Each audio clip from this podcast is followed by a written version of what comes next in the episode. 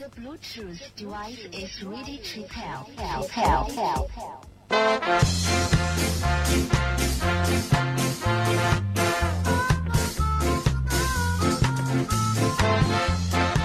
Buen día, buen día, buen día. Mire, estoy con un, un día tan particular, este, no va a haber muchas posibilidades de aperturas. Estamos en el agujero del mate por la radio Germán Abdala de Ate Capital y por la radio central de la Central de los Trabajadores Argentinos, aquí en Piedras 1065, en la Ciudad Autónoma de Buenos Aires, y le doy la bienvenida, buenos días y mejores deseos para que el día de hoy, jueves, sea un muy buen jueves para mi compañera Lucrecia Raimondi. ¿Cómo le va? Bien, estoy muy emocionada hoy, ¿Por porque estoy muy emocionada porque, bueno, está el acto de EVE, hoy también se cumple un nuevo aniversario de eh, atentado a la casa de la calle 30, donde vivía el matrimonio Mariani Teruggi. Eh, usted tiene ahí Eh, una, nota, una notaza. Sí, así que estoy como con, estoy como muy emocionada desde de temprano, sí, desde temprano que estoy como mm, eso, buscando información y leyendo y viendo cosas que van pasando sobre estos temas y, y bueno, sí que estoy como muy conmocionada y con ganas de ir a compartir ahí en la Plaza de Mayo con todas y todes para recordar a Eve Bonafini. Quiero ver el vaso medio lleno, que es como debe ser. Yo no vi en los medios de comunicación eh, mucha difusión de la actividad, de la actividad acto de hoy. de hoy. Mm, Lo quiero mirar desde este lado, a ver si usted lo comparte. Yo creo que Eve está con nosotros. Entonces, tengo que seguir con mi cotidianidad, tengo que seguir con este esfuerzo colectivo que hacemos en la radio Germán Audala de comunicar, pero sí, contar que va a haber actividades, que se va a realizar la ronda y que vamos a estar homenajeando a Eve. Y eh, una cuestión que nos toca muy de cerca, eh, usted porque tiene un amigo que llevó a cabo un, un trabajo cultural sobre la calle 30, la casa de la calle 30, es en la ciudad de la plaza, está la... Fue un bombardeo, Un bombardeo. Lisa, lisa y llanamente. Sí, sí, sí, sí. ¿Usted la fue a ver? No tuve todavía la, la posibilidad de ir a visitarla, la pero sí Cuando lo quiera tengo. vamos. vamos, vamos, vamos. ¿Eh? Me, me Vamos encanta, pero me la- impresiona mucho la- las fotos, bueno, y el libro que, que escribió Laureano Barreda, que, con quien vamos a hablar en un ratito. eh, la verdad que me lo lloré todo. Sí. Así a que- mí me tocó dos veces, porque vio que la casa pasó por distintas manos, pero después la Fundación Anaí, que Anaí, era la, claro. la hija de, de, de Chicha, la nieta, La perdón, de, de Chicha, apropiada en ese mismo este atentado, este eh, toma de, de- de ese lugar, eh, la transformó en, en la Casa de los Conejos, es- que después fue- es libro también, y eh, hicieron todo un trabajo de no tocaron nada, está todo igual, Igual. Pero hicieron unos pasadizos, hicieron una... Bueno, sí, es una reconstrucción parecida, por lo que entiendo, parecido a, la, a la ESMA, digamos, al casino de oficiales de la ESMA. No, pero increíble, está... eh, no, hicieron unas escaleras para que usted pueda subir hasta el techo y ver desde arriba cómo fue el bombardeo. Ah, mirá, mirá. No, no, no, fue increíble. Bueno, eso lo vamos a estar hablando hoy, pero también tenemos noticias, porque en el día de hoy vamos a contar que por primera vez en la historia de la comunicación argentina, dos mujeres van a estar adelante de una transmisión de fútbol en un mundial. Estuvieron, estuvieron hoy en, la- en el partido que se emitió a las 7 de la mañana. Perdón, a las 7 de la mañana. Y eso para nosotros como avance, eh, no lo quiero cerrar solamente a la cuestión de género, sino también de oportunidades porque eh, este proceso va a continuar, ¿no? Sí, todo lo que lo que implica que niños, niñas eh, escuchen, ¿no? El relato de un partido de fútbol, el comentario de un partido de fútbol en la voz de mujeres es inédito en la historia y de hecho, eh, bueno, ha, generado como comentarios y demás. eh, incluso se ha trabajado en una de las escuelas que si quiere después le cuento eh, la situación de Natalia Maderna en particular, que es relatora de Radio Nacional, eh, que fue una de las que estuvo con su voz contando el partido y que en un jardín de infantes le, hicieron un homenaje por su trabajo, eh, justamente por esto, porque los chicos llevaron al aula la, la emoción de haber escuchado una chica, ¿no? Hay una chica en el partido. ¿Cuánta decían, gente ¿no? habrá visto Suiza-Camerún, no? Claro. Ah, Un montón, bueno. millones de personas. Me millones de encanta, personas. me encanta. Así me que es muy, muy importante. El otro día vi una noticia de un canal, de un medio hegemónico, eh, desastre el rating de la, te- la televisión argentina con el mundial. Ujú. Ay, yo digo, no puedo creer. No puedo creer que estos muñecos insistan con un manual tan pérfido. Pero bueno, no, rescato porque, por ejemplo, eh, hoy estuve hablando con Gonzalo Carvajal de la TDA y nos va a venir a visitar el miércoles Bien. al mediodía y me estaba contando que el sábado eh, pusieron la TDA en mi pueblo. Que es punto tripartito con Brasil y Uruguay. Imagínense llevar soberanía comunicacional a un punto donde conocen más del presidente uruguayo Claro. o del presidente brasileño, ¿no? O el idioma también se... se Sí, se apropia, se ¿no? apropian también. Mucho cuidado con eso. Pero bueno, eh, nada, esta es una ronda de así por encima. Vamos a estar hablando que hoy va a venir el nuestro compañero Eduardo Sandeguita para seguir hablando de ATE, la historia de ATE, que pareciera una saga que ya la espera la gente, sí. porque es muy importante, es muy lindo. También vamos a estar hablando Con Alejandro Gianni, que viene con con, Alejandro. Yo tengo para hablar algo del Pilcomayo, que hay una bajante, deforestación, incendio, bueno, perjuicios por este cambio climático. Bueno, ¿usted qué tiene también? No, y que en la Cámara de Diputados aprobó ayer en la Comisión de Legislación del Trabajo eh, la creación de el comité de un comité mixto para los espacios de trabajo y empezar a, tra- a pensar y a trabajar sobre la seguridad laboral. Hasta ahí. Hasta ahí. Porque si no se me embala, Eh, me cuenta- embala, me te cuento me todo. cuenta todo el título. Bueno, y después todo lo que vaya ocurriendo. Usted se puede comunicar con nosotros a través de nuestras redes, mensajéenos así de la siguiente manera. En arroba, arroba eh, radio Germán Abdala y arroba el agujero del mate por Instagram o Facebook y también pueden comunicarse por teléfono, por WhatsApp, pueden llamarnos por teléfono, también pueden mandarnos mensajes o audios al 11 36 83 9109. Lo repito, así lo agendan, 11 36 83 9109 es nuestro WhatsApp, así que comuníquense con nosotros que somos el agujero del mate. Muy bien, y nosotros aquí arrancamos en este día tan particular. Hoy lo vamos a estar homenajeando en algún momento porque hoy se eh, cumple un año más de la desaparición física de Freddie Mercury, que Sí. ayer comentábamos cuando eh, contó que tenía SIDA. Eh, hoy se conmemora la fecha de su partida, así que estamos aquí en el agujero del mate, ya venimos.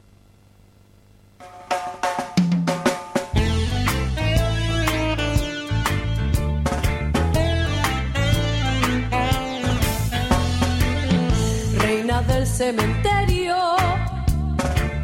con San Lázaro en cabeza,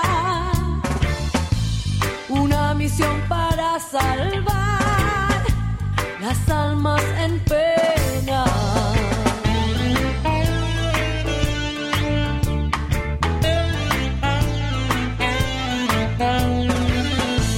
Lo que quiero es que tú entiendas no estás solo en el planeta ciudad pronto será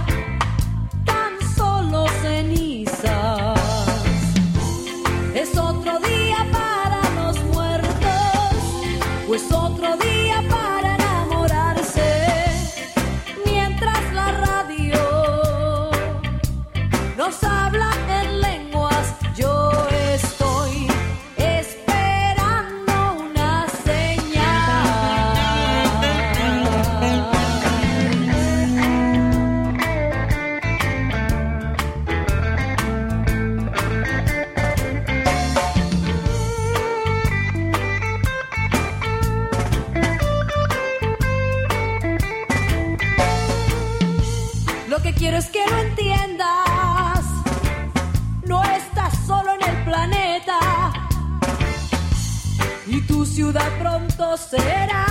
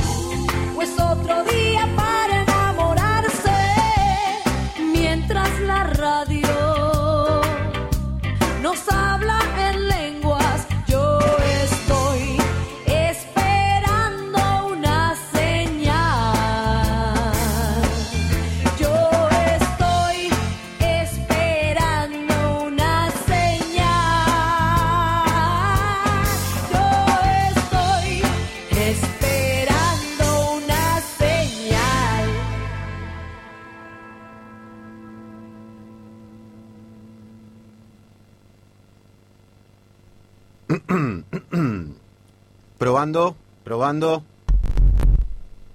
A ver, ¿me escuchan? Uno, dos, tres. Todos conocemos a alguien que usa el mate de micrófono. Hola. ¿Anda bien esto? El agujero del mate. Una ronda para que circule la palabra.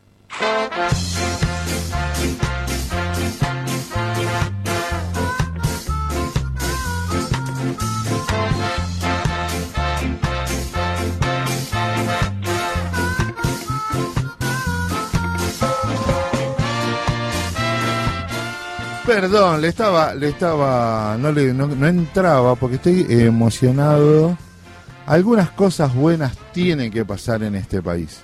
Algo bueno pasa en este país y tenemos que, tenemos que reconocerlo. Varias cosas buenas pasan. Sí, pero esta la quiero contar porque nosotros queremos traer a María Rosa Roldán este, para que nos cuente de que nos cuente de la situación sanitaria, las campañas de vacunación. Ahora están poniendo mucho énfasis en la cuestión de, la, de las niñes, Sí. ¿no?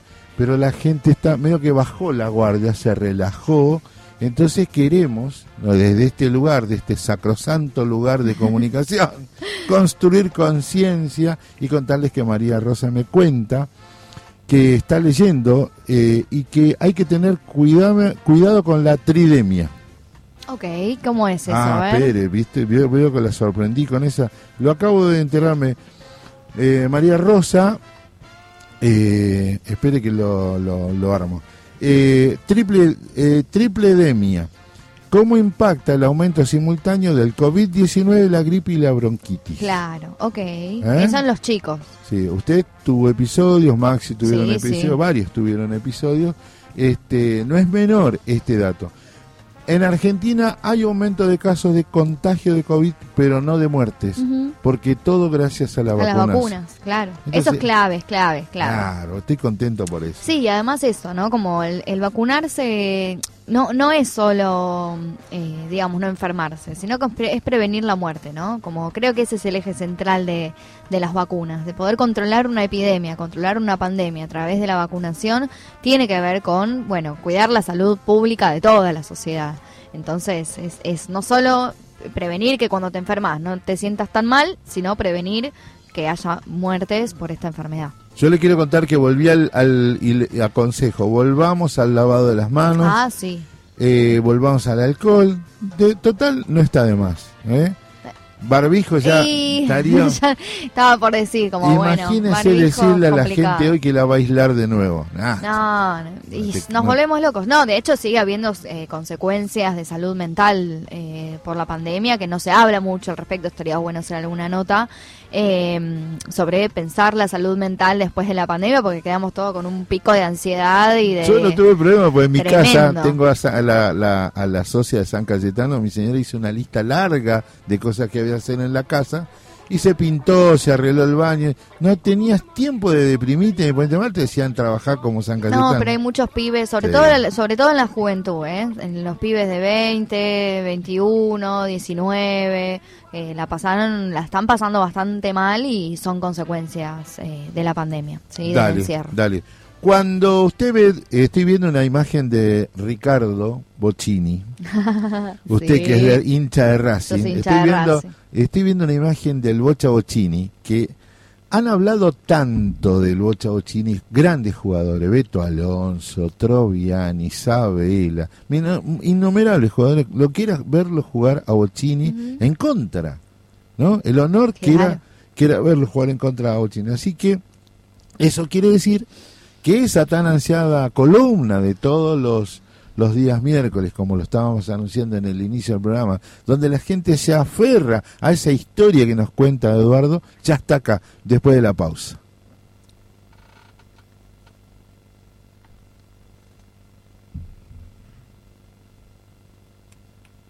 No.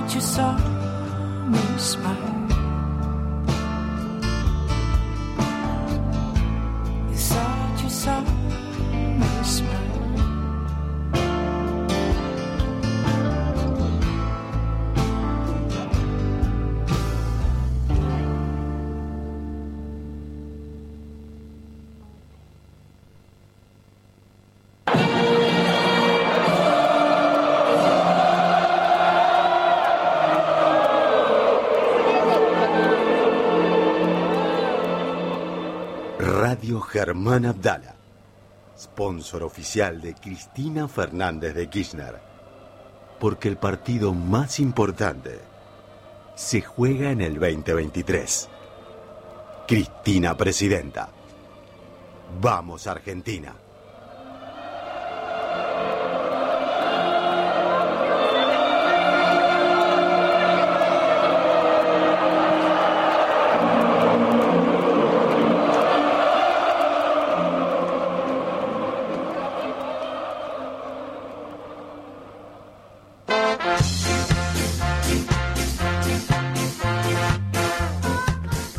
Estamos en el segundo bloque del agujero del mate con ya Eduardo Santaquita acá sentado en la mesa. Buen día, Edu, ¿cómo andás? Perfecto, arreglando Acá problemas estamos, sí, técnicos. sí, sí, nos Estaba acomodamos, yo, nos Estaba acomodamos. yo, pero no quería hablar, porque estaba enojado. pero ahora me, me puse bien. Ahí nos acomodamos. Hola, Edu, buen Hola, día, ¿cómo buen día, andás? buen día, ¿cómo les va? Este, es una semana de, de, de pérdidas fuertes, ¿no? Ujú. Unos días de, de algunas este, ausencias que van a doler. Y, y bueno, y el ausente más presente que tenemos en esta columna siempre es Germán Abdala, ¿no? Sí. Y a él nos referíamos la semana pasada, contábamos eh, que en el 84, después de la dictadura, ya fue elegido como secretario general de la seccional capital de ATE. Eh, un momento que era una bisagra para el, para el sindicalismo argentino, para la política ni hablar, para el despertar cultural, social, democrático, ¿no? Y, y en ese momento tan, tan efervescente de la política y del país, hubo una asamblea en el 84, eh, recién salidos de la dictadura, una asamblea en Mar del Plata donde se habló de la memoria y el balance de ATE, de lo, lo ocurrido durante eh, la época de, de Horvath, de la dictadura y todo lo que veníamos contando. Tal ¿no? cual. Este, este Germán, de 29 años, siempre marcamos Jovencísimo. la edad, recontra es, es joven más chico que yo, no puedo creer. No, y, que no, yo, no. y que yo ni hablar, pero ni lo digamos, y de que Maxi.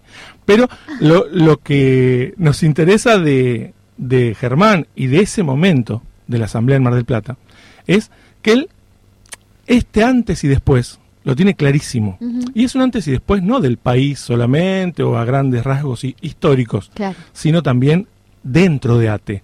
Y eso es lo que, lo que Germán demuestra. Cuando tiene la posibilidad de hablar, Germán, cuando da un discurso, siempre cuando da un discurso, él, este, él este, deja claro ese antes y después que ocurría en ATE. Son muchas la- las ideas y los sentimientos que se agolpan en nosotros en este momento. Fueron muchos años esperando esto, donde todos los que nos pudiéramos sentar aquí estuviéramos avalados por una legitimidad que en el gremio no había existido durante años. Y también es verdad que es, lógico que muchos pongamos una pasión que a veces este, pueda llegar a molestarle a algún compañero, porque también han sido muchos años sin poder hablar. Hecho que no padeció Horvath, porque tuvo la legalidad de poder hablar en la época que nosotros no podíamos hablar, en la época donde nosotros no podíamos llegar a decir las cosas que pensábamos, que queríamos y que, que sentíamos. Y él no solo tuvo esa posibilidad, sino que tuvo la posibilidad de hacerlo. Y creo de que este sentimiento que tenemos agolpado adentro, que se nos ahoga, que por momento queremos hacer un nuevo mártir y que, bueno, nos tranquilizamos y decimos no, mejor que quede como testimonio para que esto sirva de ejemplo de lo que no se tiene que hacer. Y tratamos de serenarnos entre nosotros, tratamos de hablar y plantear las cosas que honestamente sentimos y que se han dado pruebas y que como si esto fuera poco, fueron convalidadas por los compañeros. Entonces, cuando acá se usan un montón de palabras, y es verdad lo que decía el compañero de Mar del Plata, parecería que tenemos que ubicarle un rótulo. Y el rótulo es que fue un burócrata, que fue un hombre que se apropió de la legalidad de los trabajadores para hacer su propia política. Fue un hombre de que optó en un momento, porque Horvath no era así antes. Horvath antes del 75 no era así, porque ATE estuvo en la CGT de los argentinos y Horvath estuvo ahí pero fue una época de crisis en nuestro país, donde muchos dirigentes se asustaron y se quebraron, y no tuvieron esas bien puestas para quedarse con los laburantes y pasar lo mismo que pasamos todos los laburantes con la dictadura. Queda claro lo que Germán está diciendo de ese antes y después en ATE, ¿no? Ese, ese momento en el cual dice, él, él habla en un momento de mártir, dice, no es cuestión de dejar, bueno, Horvath, el tipo que tuvo que sufrir en la dictadura, ni tampoco el hombre que no supo qué hacer o tuvo miedo, borrar, y, borrar esa historia y empezar una nueva, Claro. sino vamos a hablar de esa historia también dice Germán, vamos a, a revisar, porque no hubo solamente problemas que tengan que ver con eh, las decisiones tomadas, la, la línea política, y uno dice, bueno, es la dictadura, sino que también hay fondos, mm, forma de manejar ese, ese dinero, y se debatía qué hacer con eso ocurrido, ¿no? En qué lugar dejar la figura de Horvat y de dónde partir para un sindicato con cuentas claras, con honestidad política y con sinceridad en el discurso. Acá las cosas no son anécdotas, acá todo tiene una relación. Como la dictadura necesitó reprimir y quebrar la voluntad del pueblo para poder someterlo económicamente, aquí dentro del gremio se tuvo que reprimir a los militantes, se tuvo que intervenir las seccionales, se tuvo que perseguir a todo aquel que tenía diferencia para poder apropiarse de ese dinero y para hacer todas estas cosas que hoy están planteadas. En ese mismo año, en el 84, Germán, eh, repetimos, tenía 29. Y como tantos jóvenes, eh, se juntaba con amigos a jugar a la pelota. En, un, en uno de estos partidos que hacen, improvisados, con Víctor de Genaro y otros amigos en Lanús, hay una jugada, traba una pelota, cae al piso, medio que cae mal, cae de espaldas, le duele mucho la espalda, le empieza a doler de una forma extraña y dice, sigan ustedes jugando, y se queda fuera ahí y los compañeros lo miran que están revolcándose de dolor, Germán. Está muy dolorido, ya les preocupa, dicen, se quebró algo. Pero por el golpe. Por el golpe, este, no, no tienen ni idea qué es lo que pasó, pero él lo que sentía era un dolor en la baja espalda, bien abajo en la espalda. Claro. Eh, lo llevan en auto a la clínica. Los muchachos le explicaron al médico que al médico de guardia que cayó sentado, seguro se quebró el huesito de El huesito, huesito dulce. dulce, el huesito de atrás, el último de la columna, decían Sí. ellos.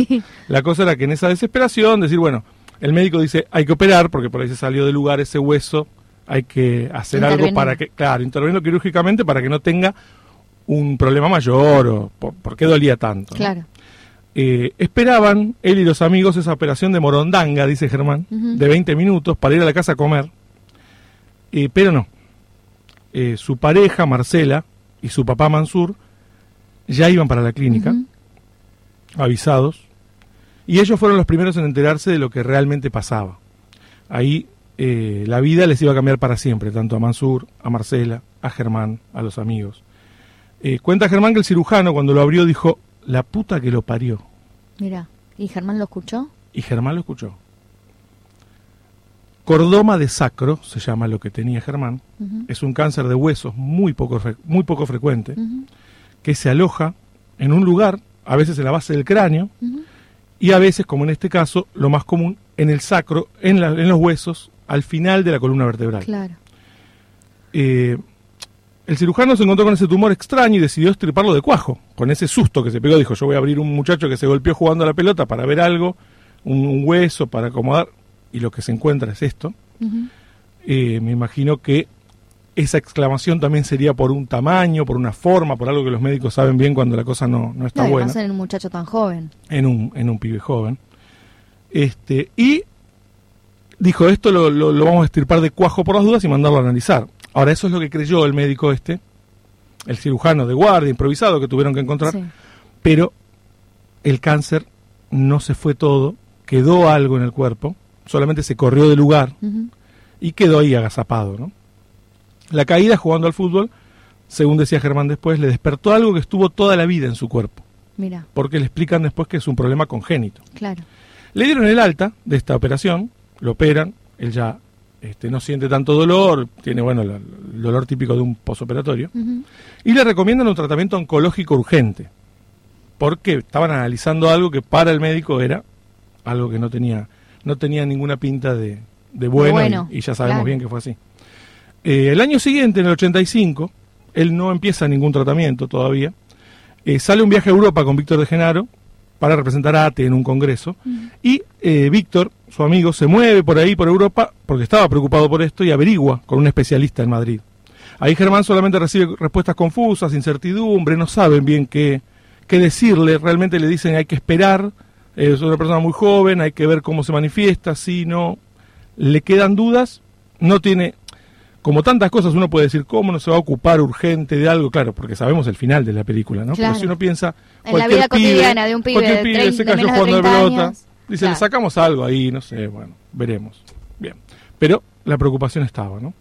Y en el 86, en el año 86, él se entera que el mejor especialista del mundo en cordoma de sacro en esta enfermedad era argentino y atendía en Buenos Aires. Mira.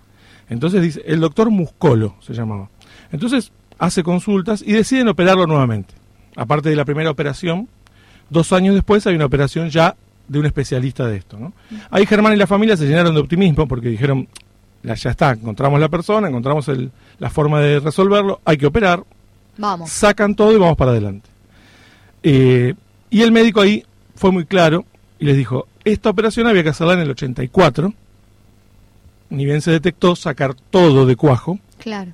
pero después de la operación improvisada que le hicieron en ese momento en la guardia, sin previsión, sin conocimiento de lo que pasaba, sin saber lo que se iban a encontrar, este tumor se fue trasladando a otras partes del cuerpo. O sea que Tuvo tenía tiempo de despertarse y moverse por los huesos y por diferentes partes del cuerpo.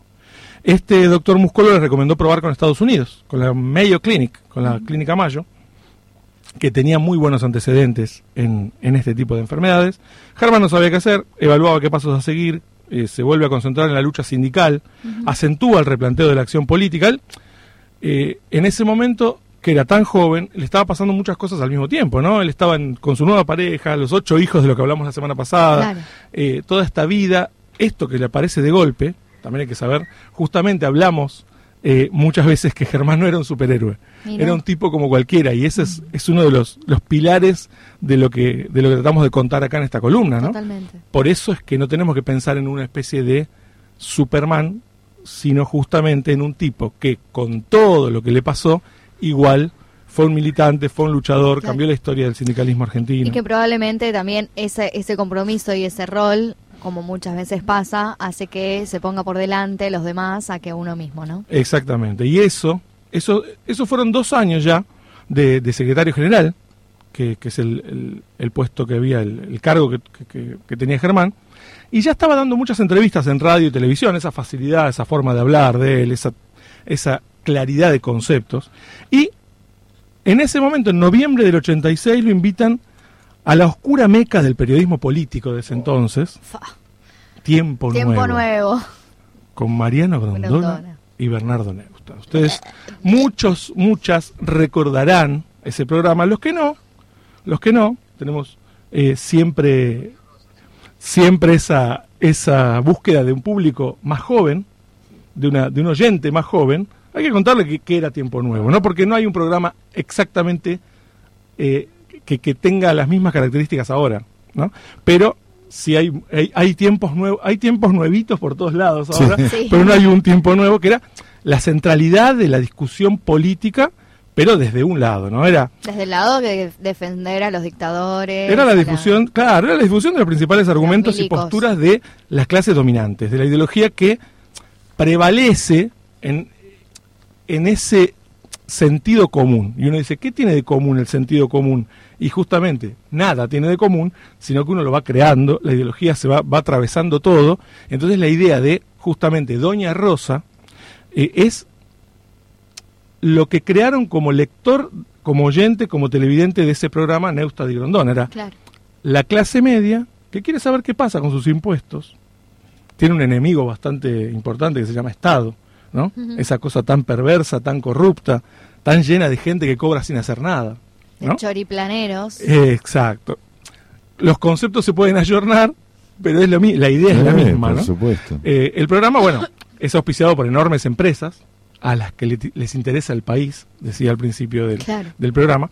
Y le hablaban a esta, a esta doña Rosa. O sea, la persona común y corriente para ellos, a la que había que, que contarle qué pasaba en el país, era una persona que estaba alejada de luchas nacionales y populares. Totalmente. Estaba interesada en por qué tengo que pagar el tren que no uso. Claro. Yo Sí, no ando sí, en tren, sí, sí. pero tengo que pagar el tren. No voy al hospital público, pero lo tengo que pagar. Quiero andar por la calle y me cortan la calle. O sea, tengo me Bien genera- liberal, el Estado me genera muchos problemas. El Estado me genera muchos problemas. Bueno, en ese lugar, en ese lugar, Germán va a dar la cara a Doña Rosa. Germán Tremendo. es invitado. No es común que se deje hablar en un programa así a alguien eh, que tiene estos pensamientos y seguramente, por lo que vamos a escuchar ahora, por suerte vamos a escuchar un fragmento de ese programa, se encontraron con algo distinto a lo que esperaban, ¿no? esperaban al, al trabajador que viene, que habla, que no tiene muy claro los conceptos de la historia, de la política, Mezcla todo. el sindicalista que mezcla todo, que le interesa solamente tirar agua para su gallinero, y se encuentra con un analista de la sociedad. ¿no? El- las voces que vamos a escuchar ahora en este fragmento están Grondona y Neustadt, que creo que son muy reconocidas, y hay otra voz que es un empresario invitado, les digo porque eh, por ahí uno no dice, ese, ese que, que interrumpió quién es. Y Germán, que no les voy a tener que explicar qué voz es la de Germán, porque se van a dar cuenta muy fácil. Estas empresas, a las que les interesa el país, presentan a Bernardo Neustadt y Mariano Grondona en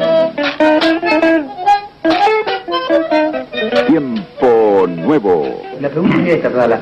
Quizás el personal sobre, no en tal repartición con cual otra, sino que muchos de sus compañeros, y usted mismo, podrían imaginarse como seres mucho más felices en una sociedad próspera, no siendo empleados públicos. Es decir, trabajando en una empresa privada y que les vaya mejor, porque no les va bien en el Estado. El Estado no es algo abstracto, no es una entelequia, el Estado este, es una herramienta que depende en función de qué proyecto de país, de nación está, sirve, cumple sus funciones o no.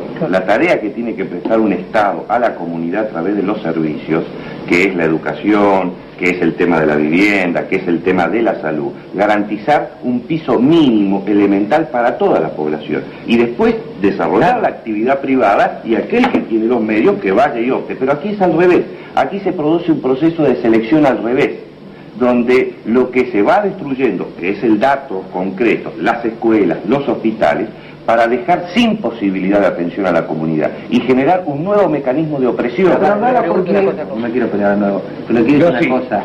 Eh, eh, la actitud suya, eh, digamos, la posición suya, que es perfectamente lógica, corresponde a otra etapa, cuando había muchos capitales por venir. Pero ahora no vienen. Entonces, el, problema es cómo atraer. Que liberamos todo, que vengan, hagan el contrato que quieran, se lleven lo que quieran como hicieron. ¿Por qué no somos sinceros? ¿Por qué no somos Claro, sinceros? Hagamos el país de Abdala. Hagámoslo, por favor, el país. Pero no vayamos a pedir inversión. Pero no, nos, no creamos que vamos a poder salir a competir al mundo y que vamos a tener ninguna importancia en el mundo. pero hay una eso- cosa no son los Y eso es lo que nos está pasando. contradictorios, Hay una cosa más contradictorios. profunda. ¿Quién A ver, nadie pensó le este país?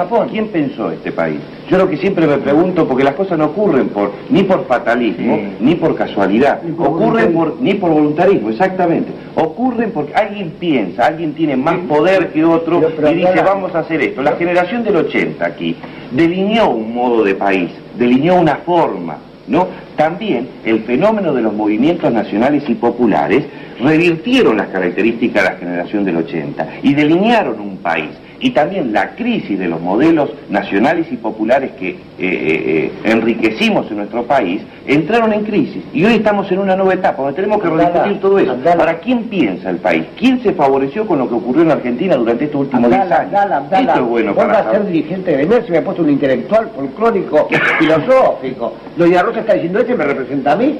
Sí, Está- también, no hay por qué subestimar. Los trabajadores no necesitamos No, pero yo le pregunto- estar en Mameluco y pedir más No, que el no, salario, queremos opinar sobre el país también.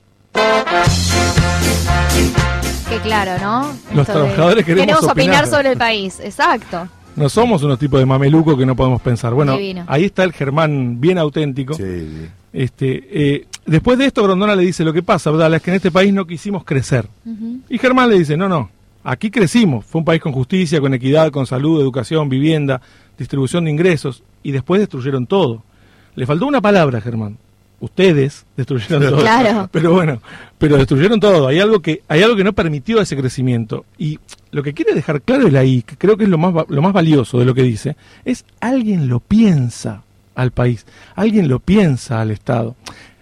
¿A qué está apuntando Germán? ¿A qué le está pegando un cachetazo? A la naturalización, a, la, a, esa, a esa biología de que las cosas pasan porque hay algo invisible que las mueve Exacto. y se da solo que Doña Rosa va por la vida y tiene consigue tener bienes y otras Doña Rosas que no que se llamarán distintos, Doña Nada- Carmen, no, nada colectivo. no consiguen nada, no, claro, todo lo todo se consigue de a uno, ¿no? Entre el 86 y el 87 en el bar de la esquina de Ate, acá cerquita, se reunieron Germán, Chacho Álvarez, Darío Alessandro, Pipi Bilancieri y Juan Carlos Ibarra y resuelven usar la denominación Movimiento de Renovación Peronista. Es- Esto es un tiempito después del, del programa y, del, y, de, y de lo que estaba pasando con Germán. el MRP este fue un antecedente de lo que sería luego el grupo de los ocho en el Sí, Congreso, sí. del que vamos a hablar. Ya habían abandonado, ya dijiste entonces que ya habían abandonado los 25. Sí, exactamente. Ya estaban fuera de los 25. Eh, esas organizaciones sindicales, bueno, fueron muy importantes para Germán en la dictadura. Y en ese momento Germán empieza a moverse entre la política sindical y la política partidaria. Mientras, eh, el cáncer ahí, acechando. Pero, mientras está vivo, lucha, se compromete, convence, ama, se entrega. Porque sin lucha, para Germán, como para Eve, la vida no vale nada.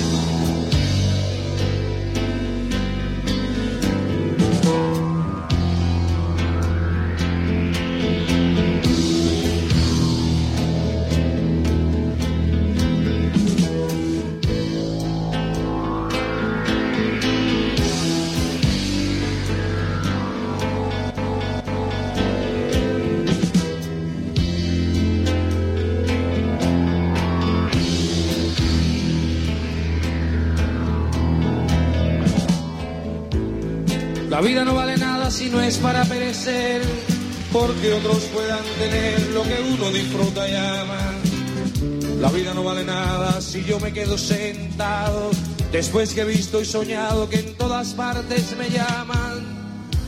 La vida no vale nada cuando otros se están matando y yo sigo aquí cantando, cual si no pasara nada. La vida no vale nada si escucho un grito mortal y no es capaz de tocar mi corazón que se apaga. La vida no vale nada si ignoro que el asesino cogió por otro camino y prepara otra celada. La vida no vale nada si se sorprende otro hermano cuando sube de antemano lo que se le preparaba. La vida no vale nada si cuatro caen por minuto y al final por el abuso se decide la jornada. La vida no vale nada si tengo que posponer otro minuto de ser y morirme en una cama. La vida no vale nada si en fin lo que me rodea no puedo cambiar cual fuera lo que tengo y que me ampara. Y por eso para mí.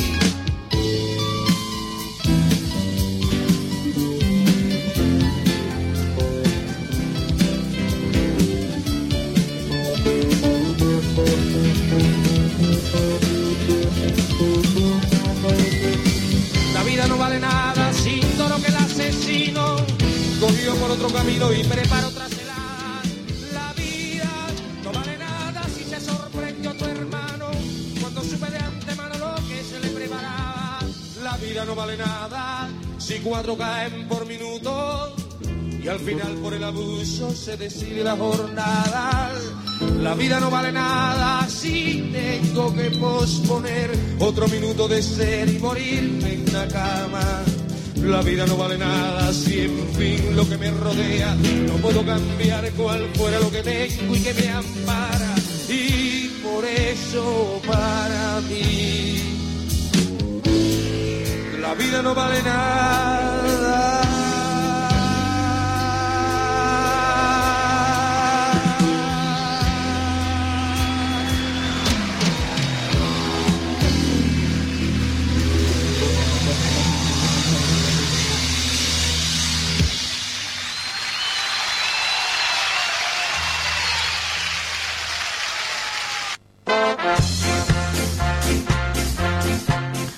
Vamos, vamos rápido, vamos, metele, metele, Lucre.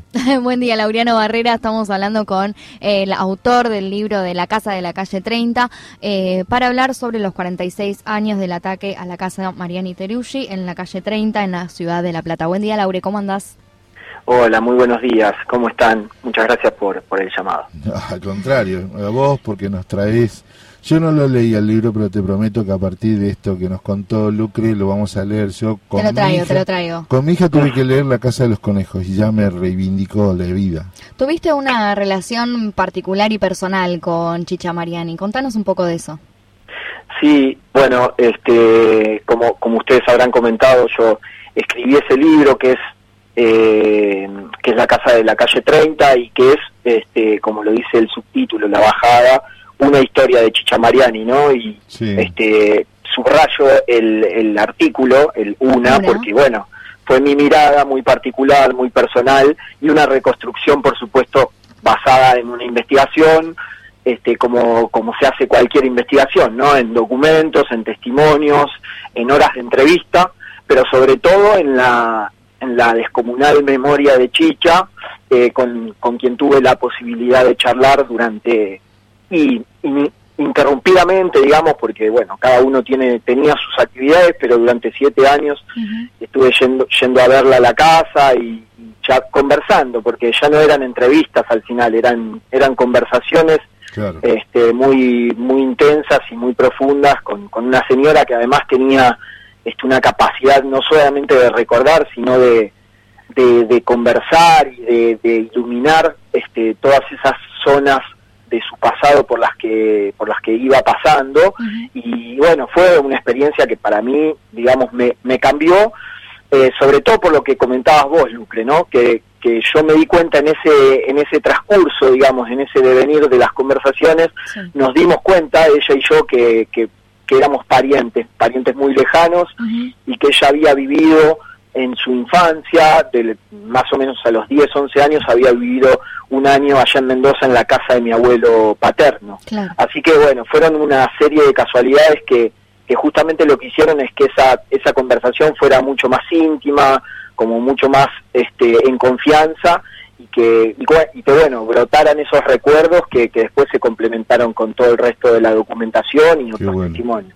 ¿Y qué chicha encontraste en esas conversaciones más, más privadas, más íntimas? Mirá, encontré varias chichas, este, porque en el medio yo empecé a entrevistarla en el año 2014, eh, yo la, con, la conocía desde el año 2006, yo fui a hacerle una nota como cualquier periodista, digamos, cuando el, el, juicio contra Miguel Echecolás en ese momento en La Plata estaba terminando. Sí. Entonces fui a entrevistarla porque el caso de Diana, de su nuera, era uno de los casos por los cuales se lo estaba juzgando. Uh -huh. eh, bueno, y en ese momento se dio esa conversación casual donde les cuento que, que nos dimos cuenta que, que éramos parientes lejanos. Ella a partir de ahí me empieza a decir mi pariente.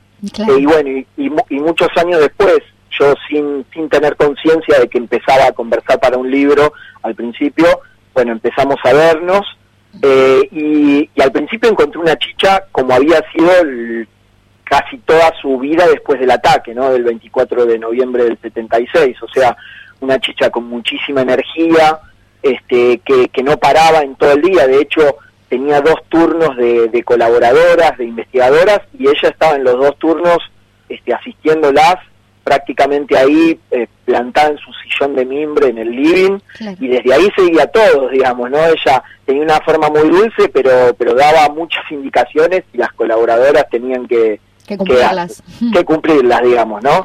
Y, y bueno, y después a lo largo del tiempo, por supuesto, con, con lo que fue, digamos, como yo creo que su declive más pronunciado a nivel, digamos, eh, a nivel físico más que nada, ¿no? Sí. Porque ella siguió estando lúcida a pesar de, de un Alzheimer que, que tuvo un Alzheimer incipiente en sus últimos tiempos, pero siguió estando muy lúcida, eh, pero sí ya físicamente la empecé a encontrar, por ejemplo, la empecé a encontrar en su cama, ¿no? Uh -huh. O sea, al principio las conversaciones eran en el living, que era a la vez la sede social de, de la Asociación Anaí, y, al, y los últimos dos o tres años ya la mayoría, ella estaba recostada en su cama, yo me arrimaba una silla ahí al pie, tomábamos, ah, yo me hacía un mate y ella pedía un té y bueno, y ahí seguíamos las conversaciones, ¿no?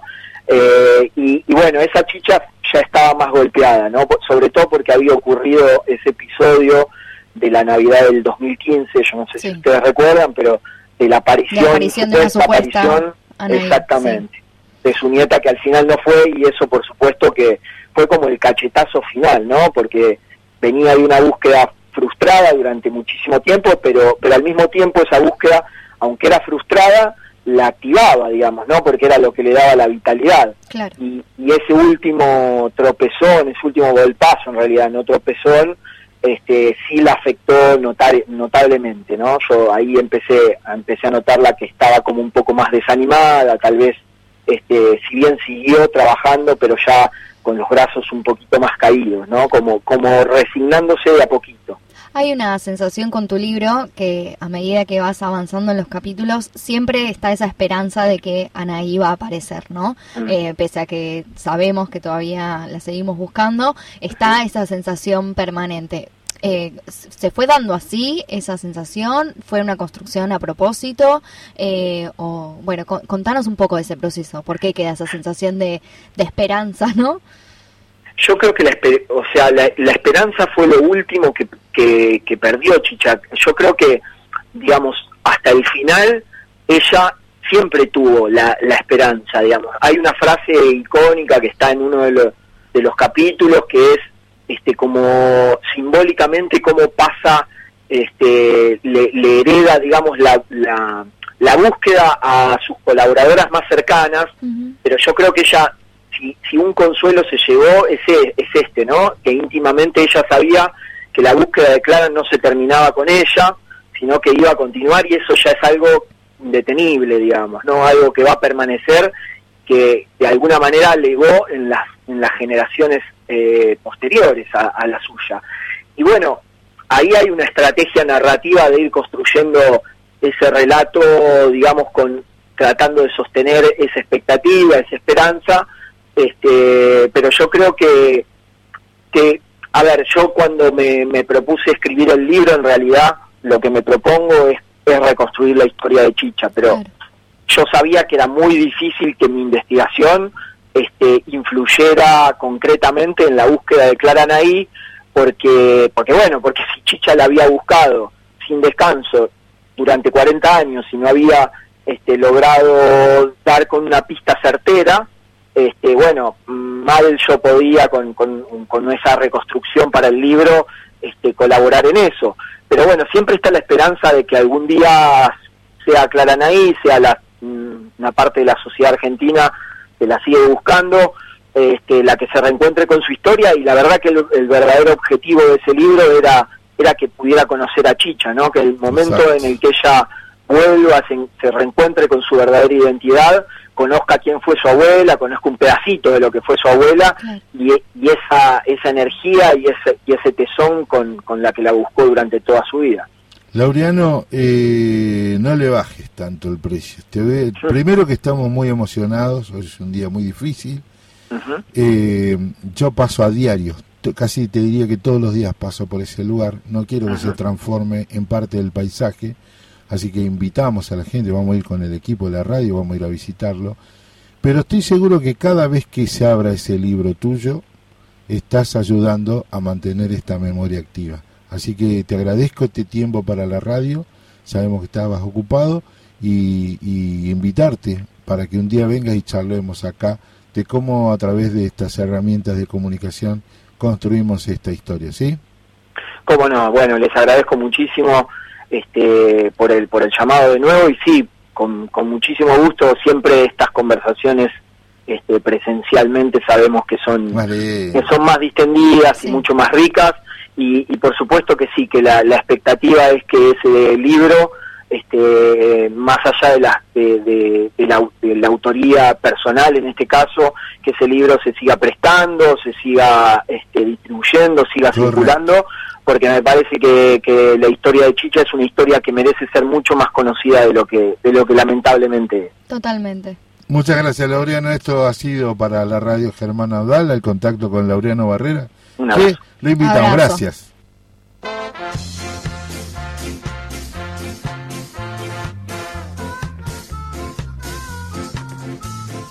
Bueno, sí, para no voy a levantar un poquito. Tengo el tema ahí que le bajé para levantar un poco, no levantar un poco, en realidad para cerrar este esta primera hora de la mañana. Si tenés el tema de Freddy a mano, este lo tenés, si no ponés lo que quieras. Este, porque te estoy viendo las señas, poné lo que quieran, no importa. Pues ya volvemos aquí en el agujero del mate, aquí por la radio Germán Abdala, por la radio central de los trabajadores, eh, y después viene todo, entrevistas, comentarios, más música, y después nos vamos a la marcha. Ahora le contamos las actividades para el día de hoy. Ya volvemos.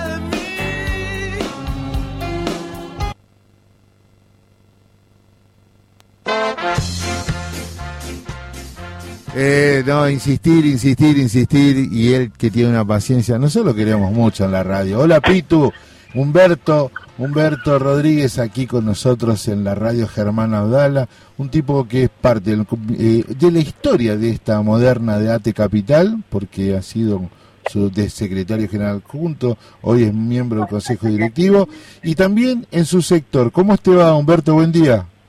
¿Cómo andan, Walter? ¿Cómo andan, compañeras, compañeros? Bien, con ganas de charlar contigo, porque ayer entre una de las cosas Sí. que dijimos es que se había acordado un salario mínimo vital y móvil, arrancaste contando cómo está la situación salarial del sector.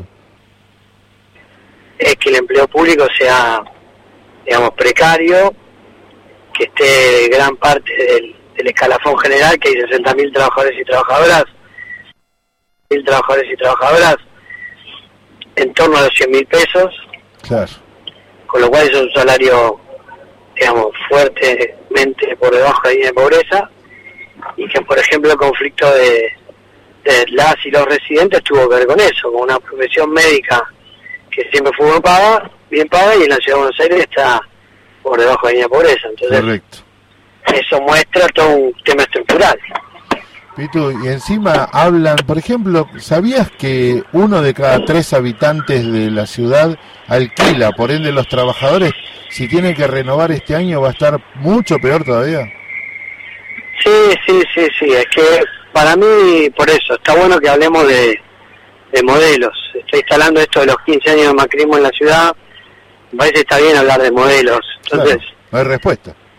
hay un modelo que respecto al tema inmobiliario, digamos, quien pueda este, comprar y renovar se queda y quien no este, irá a una vivienda precaria, Exacto. irá, digamos, por alquiler por un tiempo y después se tendrá que ir de la ciudad. Exacto, exacto. Es, es terrible eso. Y en estos, en estos 15 años nadie mejor que vos me lo vas a poder contar y a nuestra audiencia. Sí, para que pase el subte. Este, ¿Hubo algún momento donde mínimamente se podía conversar y te llegar a un acuerdo o siempre fue así? No, a ver, nosotros vamos a hacer un planteo como ATE en la Ciudad de Buenos Aires que tiene que ver con eh, romper el, el unicato. Para, para la gente, para los compañeros que son del sindicato lo van a entender respecto al Estado Nacional UPCN. Pero en la Ciudad de Buenos Aires hay una tradición municipal muy grande, Claro. con una lógica de sindicato único, que era lo que era la UOM, Unión Obrero Empleados Municipales, que cuando la ciudad pasa a ser autónoma, en el 96, se cambia el nombre y se pone Sindicato Único de Claro. Trabajadores de la Ciudad, Exacto. que está más de Ojenta, el secretario general, hace más de 30 años, ¿no? 40. Eh, quizás 50. Eh, Fue en las 70 que asumió. Entonces, lo que pasa en la Ciudad de Buenos Aires es una ilegalidad total, porque no convocan a los tres gremios que tenemos representación. ¿Entendés? O sea, por ejemplo, en la paritaria docente hay 14 gremios. Claro. El gremio mayoritario es la UTE. Es el que definió la pauta, pero los otros 13 gremios están en la misma mesa. ¿Sí? En cambio, en la paritaria central de la ciudad convocan solo a un sindicato y los otros dos gremios, ATI UPCN, Claro. vamos a otra mesa. Esto ha- nos da la razón la justicia, nos da la razón la OIT y se está revirtiendo muy a poco. Pero digamos, mientras que siga habiendo una sola representación, que encima está comprometida porque el macrismo les ha habituado la Claro. o sea, eh, es como que el poder de representación de los trabajadores está muy quebrado, muy debilitado. Entonces nosotros estamos planteando que haya una única mesa de negociación colectiva como manda la ley 2485, que es la ley Germán Abdala, que es la de negociación colectiva en el ámbito público. Correcto. Eso en la ciudad de Buenos Aires, que está dentro de la República Argentina, no ocurre. ¿Sí? Pero bueno, después en los ministerios se van haciendo interlocuciones. Yo en mi caso soy desarrollo social, Macrismo le puso desarrollo humano y hábitat, porque cree que el sujeto es el individuo, no lo colectivo. Totalmente. Bueno, y ahí se llama María Migliore la ministra. Bueno, a veces podemos hablar, alguna cosita, ¿no? Pero la pauta del gobierno de la ciudad sigue siendo, ah, eh, digamos, autoritaria y con ATE no quieren hablar. Porque ATE es Exacto. el gremio que le dijo, por ejemplo, que los enfermeros profesionales tienen que estar en la carrera profesional. Exacto. Y bueno, no, no transamos con eso y están enojados. Bueno, que estén enojados. Nosotros estamos tranquilos que a los compañeros lo estamos representando bien. Nos consta, pero además te quiero contar, hace un ratito se fue Eduardo, nuestro compañero que habla de la historia de Ate y de Germán Audala. Y eh, cuando lo entrevistan en esa famosa entrevista en, en televisión, él le dice este, que quiere hablar del Estado porque los trabajadores quieren hablar de la política pública. Y esa es la tranquilidad que debe tener los afiliados afiliadas de ATE Capital y los trabajadores municipales por la actitud de ATE, ¿no? Bueno, para nosotros es indisociable la tarea que cumplimos Exacto. con eh, el área pública donde, la, donde llevamos adelante esa labor. Claro. Es decir, una enfermera no solo quiere tener buena condición de trabajo, sino que le preocupa y tiene pertenencia con el hospital público. Exacto. Eh, los trabajadores auxiliares que en estos años, en estos días van a elecciones, son comprometidos por ese, por esa pedazo de comunidad que es la escuela pública. Eh, hay una pertenencia, o sea, no le voy a decir nada nuevo. El trabajador del Estado tiene una vocación con esa tarea, digamos, se elige. En mi caso yo podría estar trabajando en el ámbito privado y no lo hago, ¿entendés? Este, soy licenciado en Relaciones de Trabajo, en cualquier empresa ganaría tres o cuatro veces más de lo que gano. Pero no. Y bueno, estoy hace 20 años en una escuela de oficio, Walter, y Sí, lo claro. reivindico. Pero obviamente ATE tiene un modelo sindical donde la tarea, la condición de trabajo va de la mano de un planteo de política pública y rol del Estado indelegable. Coincido, coincido. Ahora bien, eh, en tren de ver esta perspectiva de acá a fin de año con tanta discusión con la paritaria y la y la ¿qué estás con los chicos? No, estoy con mi compañera secretaria de extensión de la Facultad de Sociales UBA, y Arina Lois, Bueno, que venimos, la verdad que una actividad muy linda, mirá, venimos de, del barrio de Soldati, que entre Sociales UBA y del Ministerio de Educación Nacional pudimos entregar notebook a los chicos de esos barrios. no, joder. Pudimos hacer lo que el gobierno de la ciudad no hace. Vamos, muy bien. Así muy que acá estoy con Yanina, que es nuestra secretaria de extensión, yo soy subsecretario, y nada, pudimos hacer eso y estamos muy contentos. Bueno, ¿y cuándo la invitas para que venga acá a la radio a contarnos el extensionismo como concepto? Dale, dale, te están Eh. invitando para la radio, Yanina. Cuando quieran, acá un gusto saludarles. Perfecto, Yanira, y la verdad, este, eh, la universidad rompe ese ese cerco que tiene y, y transgrede y va con el lugar de la extensión. Me encanta, me encanta. Correcto, sí, nuestra tarea no es solo en las aulas, sino también en los barrios, en los territorios, en las organizaciones, en los espacios de trabajo. Escucha, decidilo vos, de lunes a viernes de 11 a 13, en el horario que decidas, estamos. Dale, ahí coordinamos. Bueno, Perfecto. muchas gracias por la invitación, saludos ahí a, a quienes están escuchando. Gracias, Yanira. Eh, la compañera Lois, es que es la secretaria Bueno, de extensión. es- Ah, hermoso, hermoso. Esto es dinámico, ¿eh? Esto Me encanta, me Le encanta. ganamos a, a Luis Enrique con el streamer. Pero por supuesto. Escúchame, cierre final, contame, eh, ¿cómo está la situación de bonos? ¿Hay algún incentivo para los compañeros y compañeras de... No, en la de- Ciudad de Buenos Aires ahora adecuaron las últimas dos cuotas y se llegó a un 97% de incremento anual. Sí, Con lo cual, respecto a la inflación del año, no está mal. No, no, no vamos a ser necio. sin recuperar lo viejo. Es, es- el tema es claro, el tema es que vos tenés un modelo estructural donde 97% recibió un auxiliar de escuela que con el con este incremento recién llega a las 80 a los 90 mil pesos mano. Sí, no, imposible. Entonces, nosotros estamos haciendo planteo de suma fija porque sería recomponer Exacto, estructuralmente el salario. ¿sí? exacto. Este, y que eso le llegue a los contratados, que son más de 20.000 en la Ciudad de Buenos Aires, eh, y que pueda haber pase a planta. Hay gente que ya tiene 10 años contratado eh, locación de servicio en la Ciudad de Buenos Aires. Una es una locura. Una locura. Es, es un modelo, es un modelo de gestión precario, no es una coyuntura económica, digamos. Muy bien, Pitu, quedó todo, quedó todo claro, concreto y sacamos una nota más, así que te esperamos la semana que viene. Un abrazo. Perfecto, semana que viene vamos a estar por allá. Un beso grande, gracias.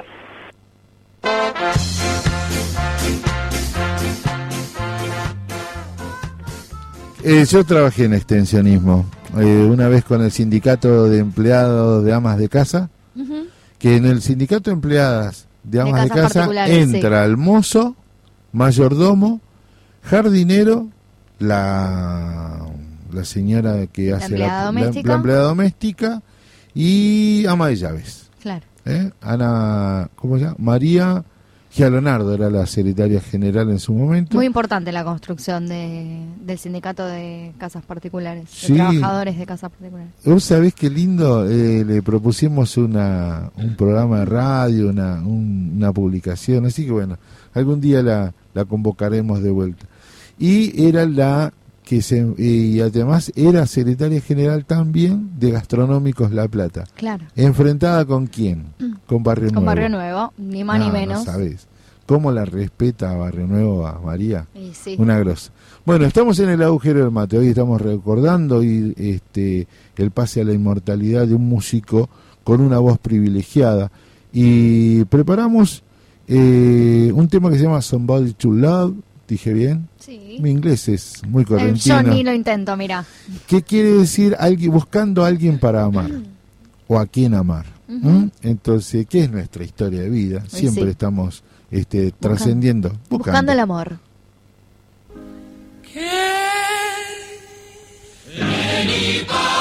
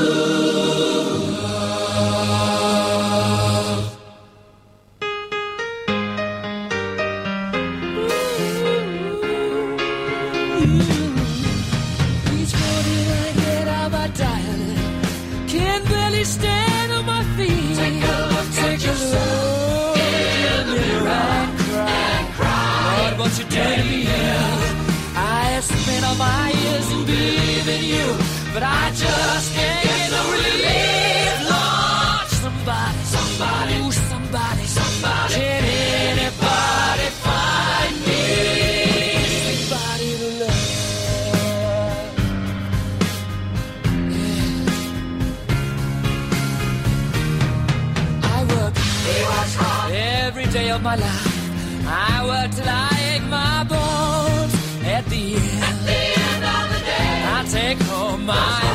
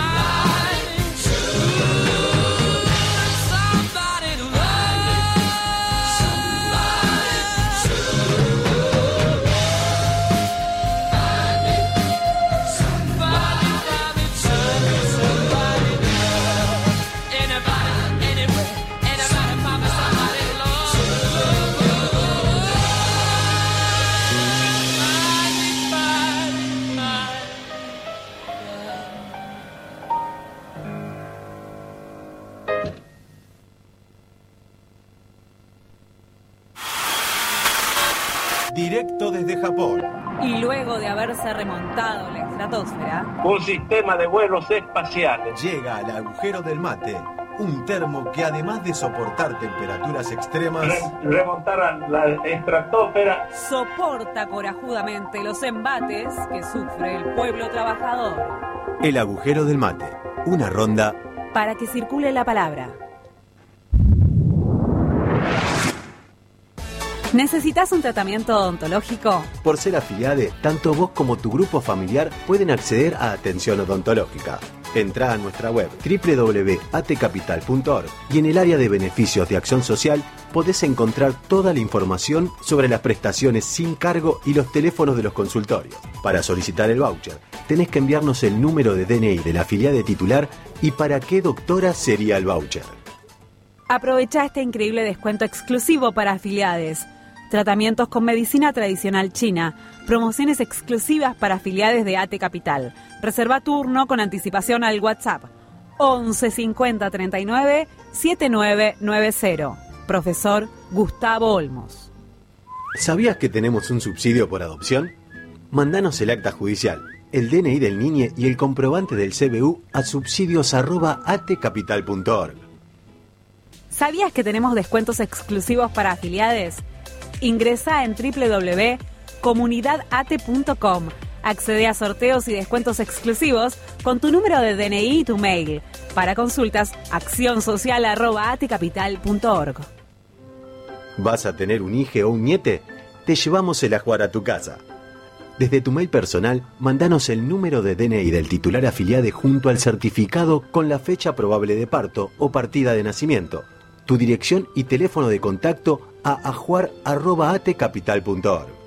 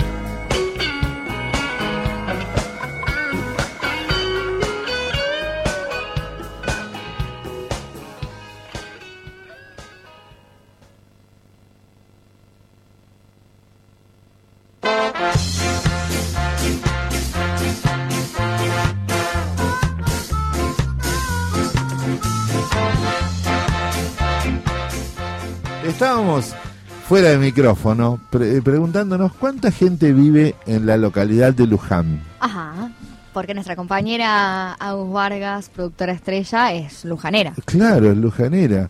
Eh, Vos sabés que me sorprende la cantidad. No es tan chico. Dicen, ah, Luján es chico, nos conocemos todo. Se- la conoce mucha gente. 97.363 habitantes del último censo. Claro, ¿No? casi 100.000 personas, No, más todavía, más todavía. más que la cancha de River. Bueno, lo que digo es, este, me asombra, ¿no? Porque además...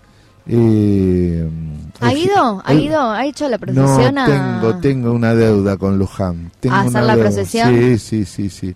El gentilicio es lujanense. Ujú. Lujanensa, lujanense. Lujanense. Lujanense. Eh, tiene código postal, código de área 2323. ¿Y qué otro dato? Ah, apenas 105 kilómetros cuadrados. Claro, sí, es una ciudad pequeña, como decía Agus, en, en superficie, pero muchos habitantes. Es una ciudad muy linda. Yo siempre que fui a Luján me, me emociono viendo la catedral. Dígame, yo, yo soy, no dígame soy religiosa. un lugar para comer. Eh, la mejor, eh, no sé, pizza en Luján.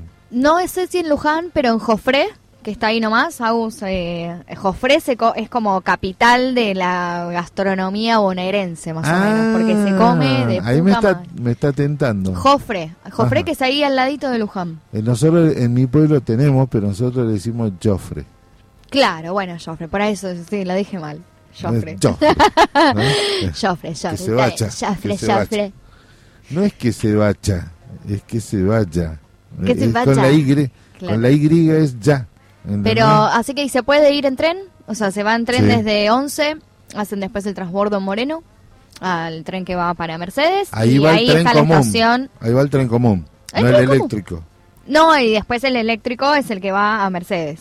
Claro. Así que El diésel. Claro, el diésel, el y diésel. tiene toda esa cuestión de que suben con, con, con a venderle cosas. Sí, sí, sí, ya son esos, son esos trenes que tienen el, el asiento entero. O sea, no, que- Claro. sí, el asiento entero con cuerina, con... Vamos a hacerlo. Eso es re lindo. Yo fui, fui mucho tiempo de campamento al camping municipal de Mercedes con, ¿Y qué era? mis amigas ¿Boy cuando era- Scout usted? No, iba con mis amigas a pasar el fin de semana. usted. Así que íbamos mucho y por eso es que conozco y también tenía una amiga ahí, ahí cerca también que tenía un- una casita en el campo, así que íbamos bastante. El intendente es Leonardo Boto, del PJ Frente de Todos, y debe vencer su mandato ahora en, en el año que El año que viene. el claro. año que viene. Este, no ha dicho nada la compañera, no lo ha votado, así que este, empezaremos a revisar cuánto están. Eh, quiere, empezaremos quiere, a revisar que- cuánto están, cómo está. eh, El peronómetro. No, no, la, la- la cuestión los, de los impuestos municipales, todo Ah. enseguida. Resolvemos todo. Bueno, y el día de la el día del aniversario Luján es cuándo? Eh, me estoy leyendo, eh, estoy leyendo acá, pero este Wikipedia, este, bueno, la Basílica de Luján es el, Es el- imponente, imponente, Sí. divina. mire usted, A mí siempre me, me gustó, eh, repito que no, que soy agnóstica, entonces como que no tengo, no creo en Dios y tal, pero sí ca- cada vez que voy a Luján o que iba a Luján seguido, ver la basílica era, era muy imponente y entrar adentro es también como muy, muy, muy fuerte. Escuche esto. En el año 1536, el mismo año de la primera fundación de Buenos Aires, el capitán Pedro de Luján muere en una batalla por los originarios a ori- a orilla del río que tomaría su nombre, el río Luján y la ciudad. Claro. En 1536 también, en el mes de junio, se libra el combate de Corpus Christi entre los conquistadores e indios querandíes. Participa del mismo el capitán Pedro de Luján, malherido muere a orillas del río. Y mm, bueno, y el bueno, hay toda una rica historia de esta ciudad que la verdad me interioricé y me gusta, la voy a pon- poner a leer. ¿Vamos? Vamos, Vamos, vamos de excursión agujeri- agujero de mate. Claro, tenemos retiro espiritual y el balance del año lo hacemos en Luján. Claro. ¿Le parece? Bien, me encanta, me Bueno, encanta. tenemos el tour, vamos a La Plata para que conozcamos todo el equipo, la casa, La casa Teruzzi y Mariani. y van a casa y comen en casa. Y después nos vamos a la pileta de Pando y cerramos el año en lo de... En lo de Agus. En lo de Agus. Divino. Me encanta. Hacemos un periplo también por eh, por Aldo Bonzi, acá por Lanús, por como es donde es Luli. Claro. Hacemos una parada técnica a beber unas bebidas espirituosas, lo, aquellos que no manejen. Y, Y yo los, lo- hago posta de marcha, acá porque vivo en Congreso, entonces la única porteña del equipo los, los invita acá al largando un temita y ya esperamos y ya vamos desarrollando va- vamos desarrollando lo que viene. Este tema que vamos a escuchar para no olvidar va para nosotros, para todo el colectivo. Es una versión que está hecha con eh, Lito Nevia y Andrés Caramaro. Divino.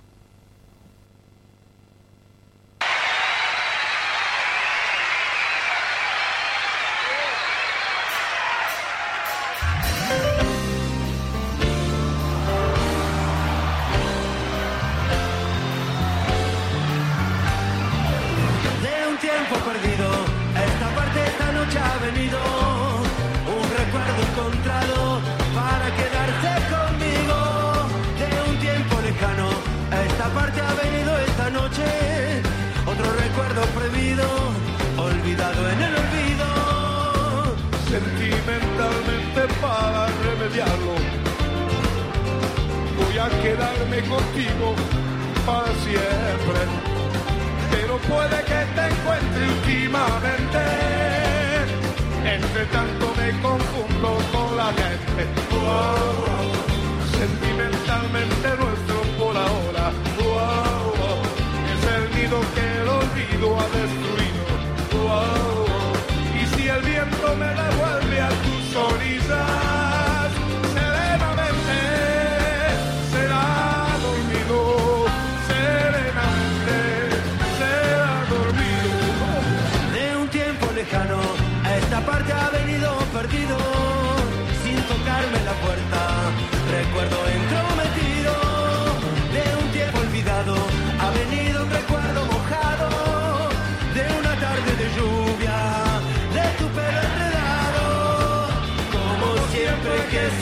los papeles. Voy a quedarme dormido en tu cintura. Y si me despierta el día presumido,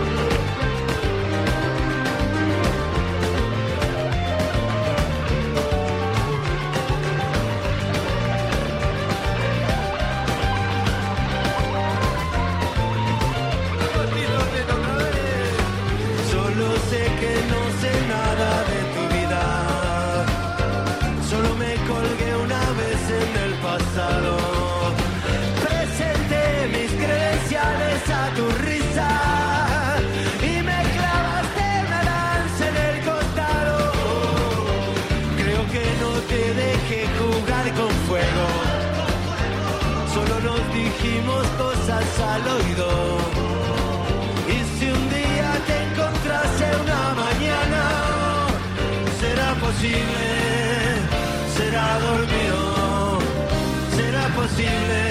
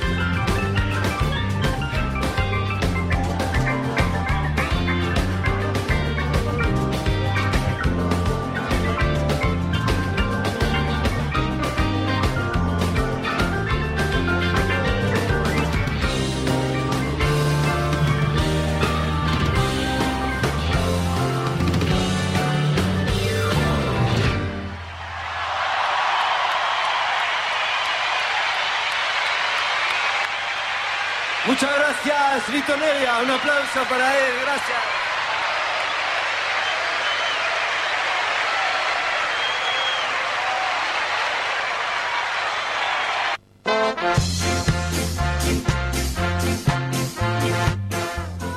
Bueno, en el recorrer, este es un tema que a mí me apasiona. Este, la verdad que me apasiona escucharlo, vio que uno la música lo retrotrae a tiempos donde uno siempre Fue ha sido feliz. Total, siempre. total. Bueno, le quiero contar que eh, Uruguay empató 0 a 0. Sí. 0 a 0. Este, así que bueno. Aburridísimo dicen que fue el partido. Un embole. Bueno, pero vio cómo es esto. Ayer, este, batacazo de Japón contra Alemania. Ajá. Eh, hoy un partido transmitido por mujeres de Argentina. Eso es piel de gallina, ¿eh? Muy emocionante. Hoy voy a escuchar la repetición en la TV pública para que para Ángela hacer- Lerena, Lola del Carril, bueno, pero vamos a tenerla en cuanto podamos. Natalia Moderna. Vamos. M- Es muy factible que en el próximo encuentro con nuestra columnista de cultura tengamos un contacto con Qatar. Ah. Guarda, ¿eh? Guarda, estamos ¿eh? está la producción. ahí, estamos adelantando, pero en una de ese, en una de esas este puede puede que ocurra el milagro y nosotros nos estemos poniendo en contacto. ¿Qué tiene para contarme? Yo te cuento que la Comisión de Legislación del Trabajo de la Cámara de Diputados otorgó ayer un dictamen al proyecto que presentó el oficialismo con eh, Vanessa Siley para crear el Comité Mixto de Seguridad, Salud, Medio Ambiente y Prevención de los Riesgos del Trabajo. Eh, este comité está destinado a establecimientos y empresas públicas o privadas donde trabajen 50 o más personas. Eh, está pensado con los lineamientos de la Organización Internacional del Qué Trabajo. injusto que es el número, ¿no? El, no, pero, eh, o sea, empieza con 50, pero es Ah, obligatorio. Para eh, todos. Será obligatorio para lugares que cuenten con más de 100 trabajadores, ¿sí? Mm. O sea, si bien empieza con, con- a partir de 50 ya se podría crear este comité mixto, será obligatorio para eh, lugares que cuenten con más de 100 trabajadores. Eh, pensaron este proyecto con los lineamientos que sugiere la Organización Internacional del Trabajo y además tiene tendrá el comité facultades paritarias, así que en eso en ese mismo comité mixto podría llegar a discutirse cuestiones salariales y de condiciones de trabajo. La iniciativa eh, lo que lo que pretende es implementar eh, planes de formación preventiva eh, y medidas para evitar accidentes, ¿no? Además de afirmar el derecho a un ambiente laboral seguro. Y como te decía, será obligatoria para lugares que cuenten con más de 100 trabajadores y será formado por un mínimo de dos trabajadores mixtos, o sea, tiene que ser sí o sí con paridad de género, más eh, dos empleadores que, que formen parte de, de la empresa o del lugar del trabajo. Así que esta iniciativa ya podría ser eh, tratada en el recinto de la Cámara de Diputados y si logra una media sanción se debatirá luego en el Senado para que tenga fuerza de ley. Bueno, le quiero contar, le doy una buena noticia. ¿Usted si prueba? Sí, claro. Bueno, eh, en el día de ayer el Ministerio de Desarrollo Territorial y Hábitat que conduce Santiago Maggiotti después de la retirada de la vuelta a Avellaneda de Jorge Ferraresi, firmó un convenio de cogestión para que trabajadores, trabajadoras de prensa afiliados a Cipreva que habitan la ciudad de Buenos Aires, principalmente en la zona de Congreso, puedan acceder al derecho de la casa propia en el marco del programa Procrear 2. Sí, es un desarrollo urbanístico que será en Parque Patricios y que eh, es un predio, un terreno cedido por el sindicato que tiene la expectativa de ser un complejo habitacional con 17 departamentos multifamiliares más dos locales comerciales. Este es el segundo eh, plan, digamos, de, de viviendas en el cual el CIPREVA tiene acuerdo con el Ministerio de Desarrollo Territorial y Hábitat. Ya el primero tuvo su, su licitación y varios compañeros y compañeras pudieron acceder por, eh, por sorteo eh, o sea, se presentaron y accedieron por sorteo y tuvieron eh, el pliego para poder acceder a, este, a esta primera parte del plan. Y ahora se está, eh, se acordó ayer el segundo, así que estamos con mucha ilusión y mucha expectativa. Porque es más accesible. El anterior, el anterior todavía estaba con la vieja modalidad del gobierno macrista. Exacto. Entonces todavía las cuotas, el sistema era más complejo. Ahora se allanó mucho el terreno y, y está bien. Sí, estamos muy contentos y contentas, eh, porque es, no, no es fácil el acceder al derecho a la vivienda eh, y la verdad es que tener un sindicato que, que se ocupe de la gestión de la vivienda para sus afiliados y afiliadas es una, una gestión importantísima. Qué tema la de vivir, ¿no? En la ciudad de Buenos Aires, porque este año dos eh, se calcula el 80% del aumento a fin de año para quienes tengan que renovar alquileres. Si estamos hablando de una vivienda mínima, estuve mirando que la zona más económica es La Boca, Sí. 55 mil, 60 mil pesos. Estaba hablando recién Humberto Pitu Rodríguez de Desarrollo, ATE Desarrollo y de ATE Capital, que los trabajadores cobran 100 mil pesos. No Mm. se puede. O sea, se lleva real más del 50% del salario eh, la vivienda de alquiler. Eh, y también te cuento, también en línea con viviendas, que el gobierno bonaerense avanzó en la licitación pública para la construcción de 693 viviendas en el predio de 57 hectáreas en la localidad de, Guernica. ¿Se acuerda? En el partido de presidente Sí. Perón, que Sí, sí. en 2020 fue eh, tomado por una gran cantidad de familias que están en una crisis habitacional muy profunda y que tuvo un desalojo violento eh, y bastante repudiable por, por toda la sociedad en su conjunto. Este pliego eh, de 693 viviendas se suma a las 160 casas que se empezarán a construir en las próximas semanas y que en el total se prevé un total de 559 viviendas para más de 4.000 personas que formarían parte de este barrio en la localidad de Guernica. Pero fíjese, como contraparte a lo que usted me dice, que se repudió el... Porque acá hay que también eh, separar aguas. Si se hubiese reprimido para liberar la propiedad privada y no se hacía nada con respecto para dar una respuesta, No, vamos. eso seguro. Igual la represión es repudiable. No es forma de sacar eh, for- eh, niños, mujeres quemándole sus cosas, eh, llevándose gente detenida. Eh, fue fue realmente muy muy problemática la, la toma de eh, el predio en Guernica y su posterior desalojo. Que haya habido una respuesta, por no, no, supuesto. pero por eso. Hubo una respuesta del gobierno Separo. bonaerense, no es que solo Pero por eso y... nos ocurre, déjeme terminar la idea. Yo creo que está bien que se dé una respuesta. Ahora, ¿a, a costa de qué? Porque si no hay diálogo, si se cierran los mecanismos y se hace un proceso de desalojo mediante la violencia, este queda flaco todo esto que estamos contando ahora. Sí, ¿se no, ni hablar, ni hablar. Entonces, este, para otros casos, porque si no, eh, ¿qué está pasando? Vamos a tener entonces lo otro, vamos a tener que empezar a discutir todo lo que sea eh, propiedad privada, la tierra, este, cómo está, porque si está ociosa y hay gente con necesidades, o tomando una definición, hagan algo con esto, porque si no se reputa. Sí, más todavía en un país que tiene una cantidad de territorio eh, y que la mayoría de su población está concentrada en los centros urbanos. Entonces, bueno, la- siempre las políticas de vivienda son imprescindibles en nuestro país y que estén orientadas a los laburantes y a las personas con más vulnerabilidad social, bueno, es, es clave, ¿no? Como Está gestión de- del Estado. Sí, yo eh, tengo la megatoma allá en- atrás de casa, a unas cuadras. Eh, la que se llama los, la- la- el terreno de los planeadores, eh, es tremendo. Es tremenda la cantidad. Y el hacinamiento no tiene agua, no hubo una sola. Si no hubiese estado desarrollo social de provincia de Buenos Aires, no, hubiese- no sé qué hubiese ocu- ocurrido con esa gente. ¿Qué pasó? Delimitaron, marcaron las calles, siguieron el tradicional marcado de calles de la ciudad, eso me pareció perfecto. Y sí. Están, pero hay un problema. ABSA no avanza con la provisión de agua. Claro, ¿Y ABSA qué es? Privado. privado. Y sí, como siempre, ¿no? Entonces, imagínese toda esa gente sin agua. Sin agua, sin cloacas, probablemente haya problemas con la luz. Sí, usan el sistema de pozo, pozo ciego. Pozo ciego. Y ahora nosotros también tenemos que, que- que ver que estas cuestiones, en esta época del año que viene el calor profundo, Y complicado. Digo, para el pobre no hay ni bueno ni verano ni invierno. Digo, una, unos causan un tipo de enfermedad y el otro otras. Pero eh, esto de discutir la tierra que no es productiva o que está libre ante tanta demanda, gì?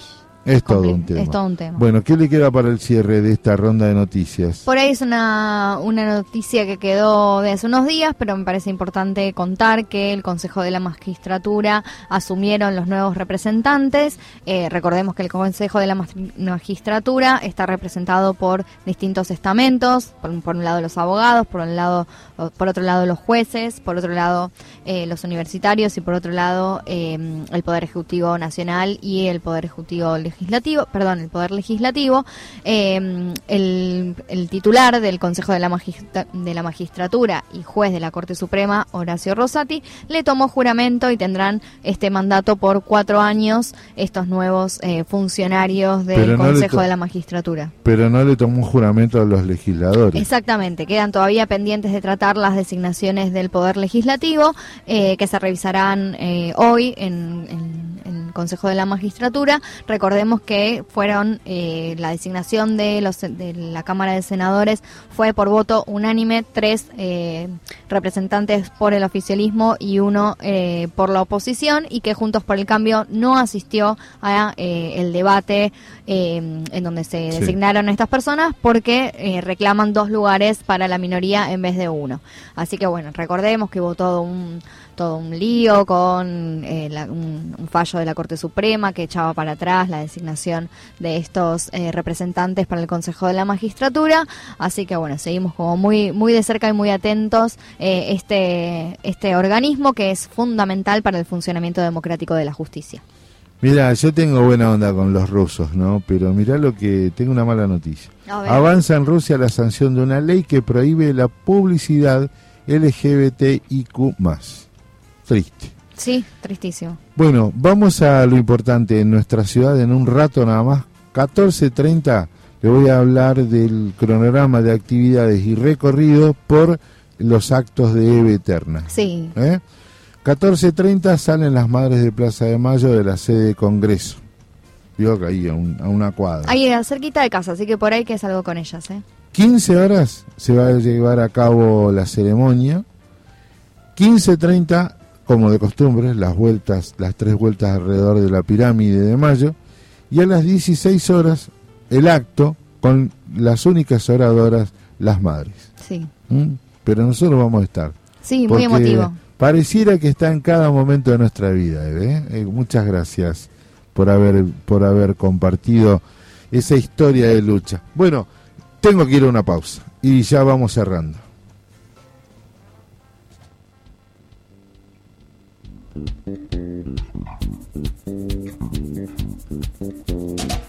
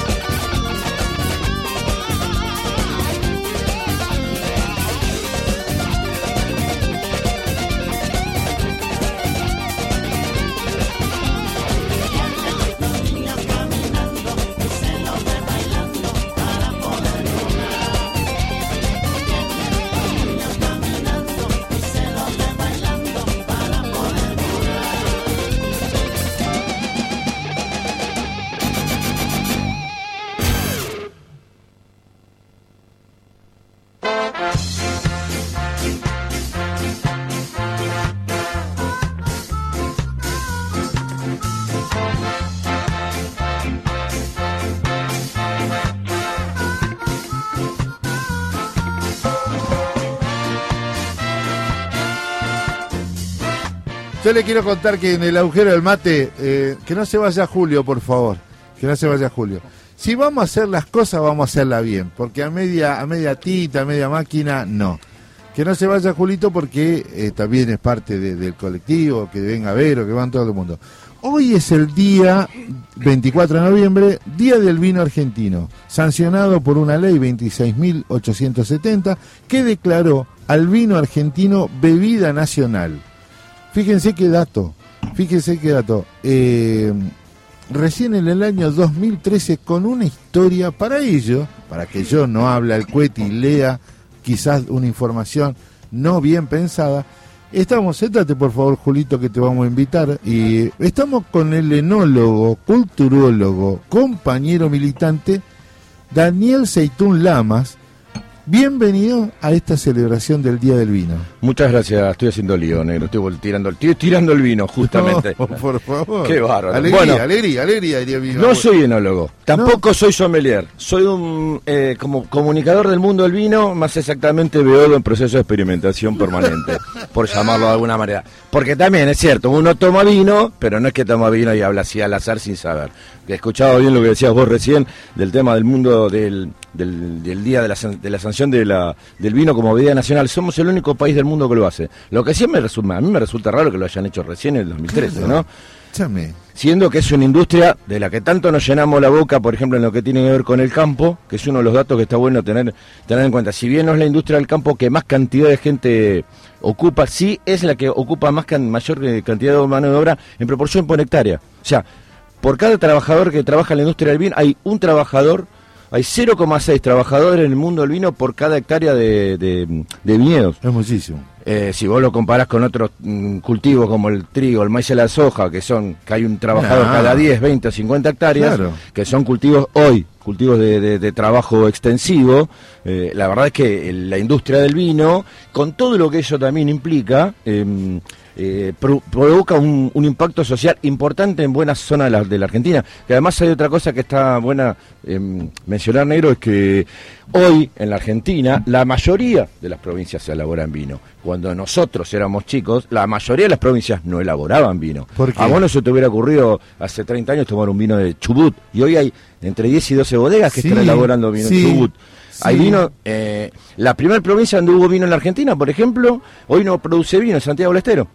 Que trajo los vinos un cura, porque el vino ingresó a buena parte del mundo por el cristianismo, porque el vino se usaba en la, en la misa. Claro. De hecho- Era la sangre de Cristo. Claro, de hecho el vino a me América estás matando, me estás ingresa matando. por los curas, o sea, algo a los curas hay que agradecerle, que nos trajeron el vino. ¿Quién, yo, yo de chico era monaguillo y tomaba vino de misa, le afanaba el pistel al, Ah, al ya- cura. Ya, de chiquito Ya se de ponía chi- en pedo, ya ¿eh? de, ya de chico era un cura divino. A ver, pero, pero vos qué rescatás, porque vos te pusiste a ser un, un comunicador de la, Sí. de la cultura del vino, ¿por qué?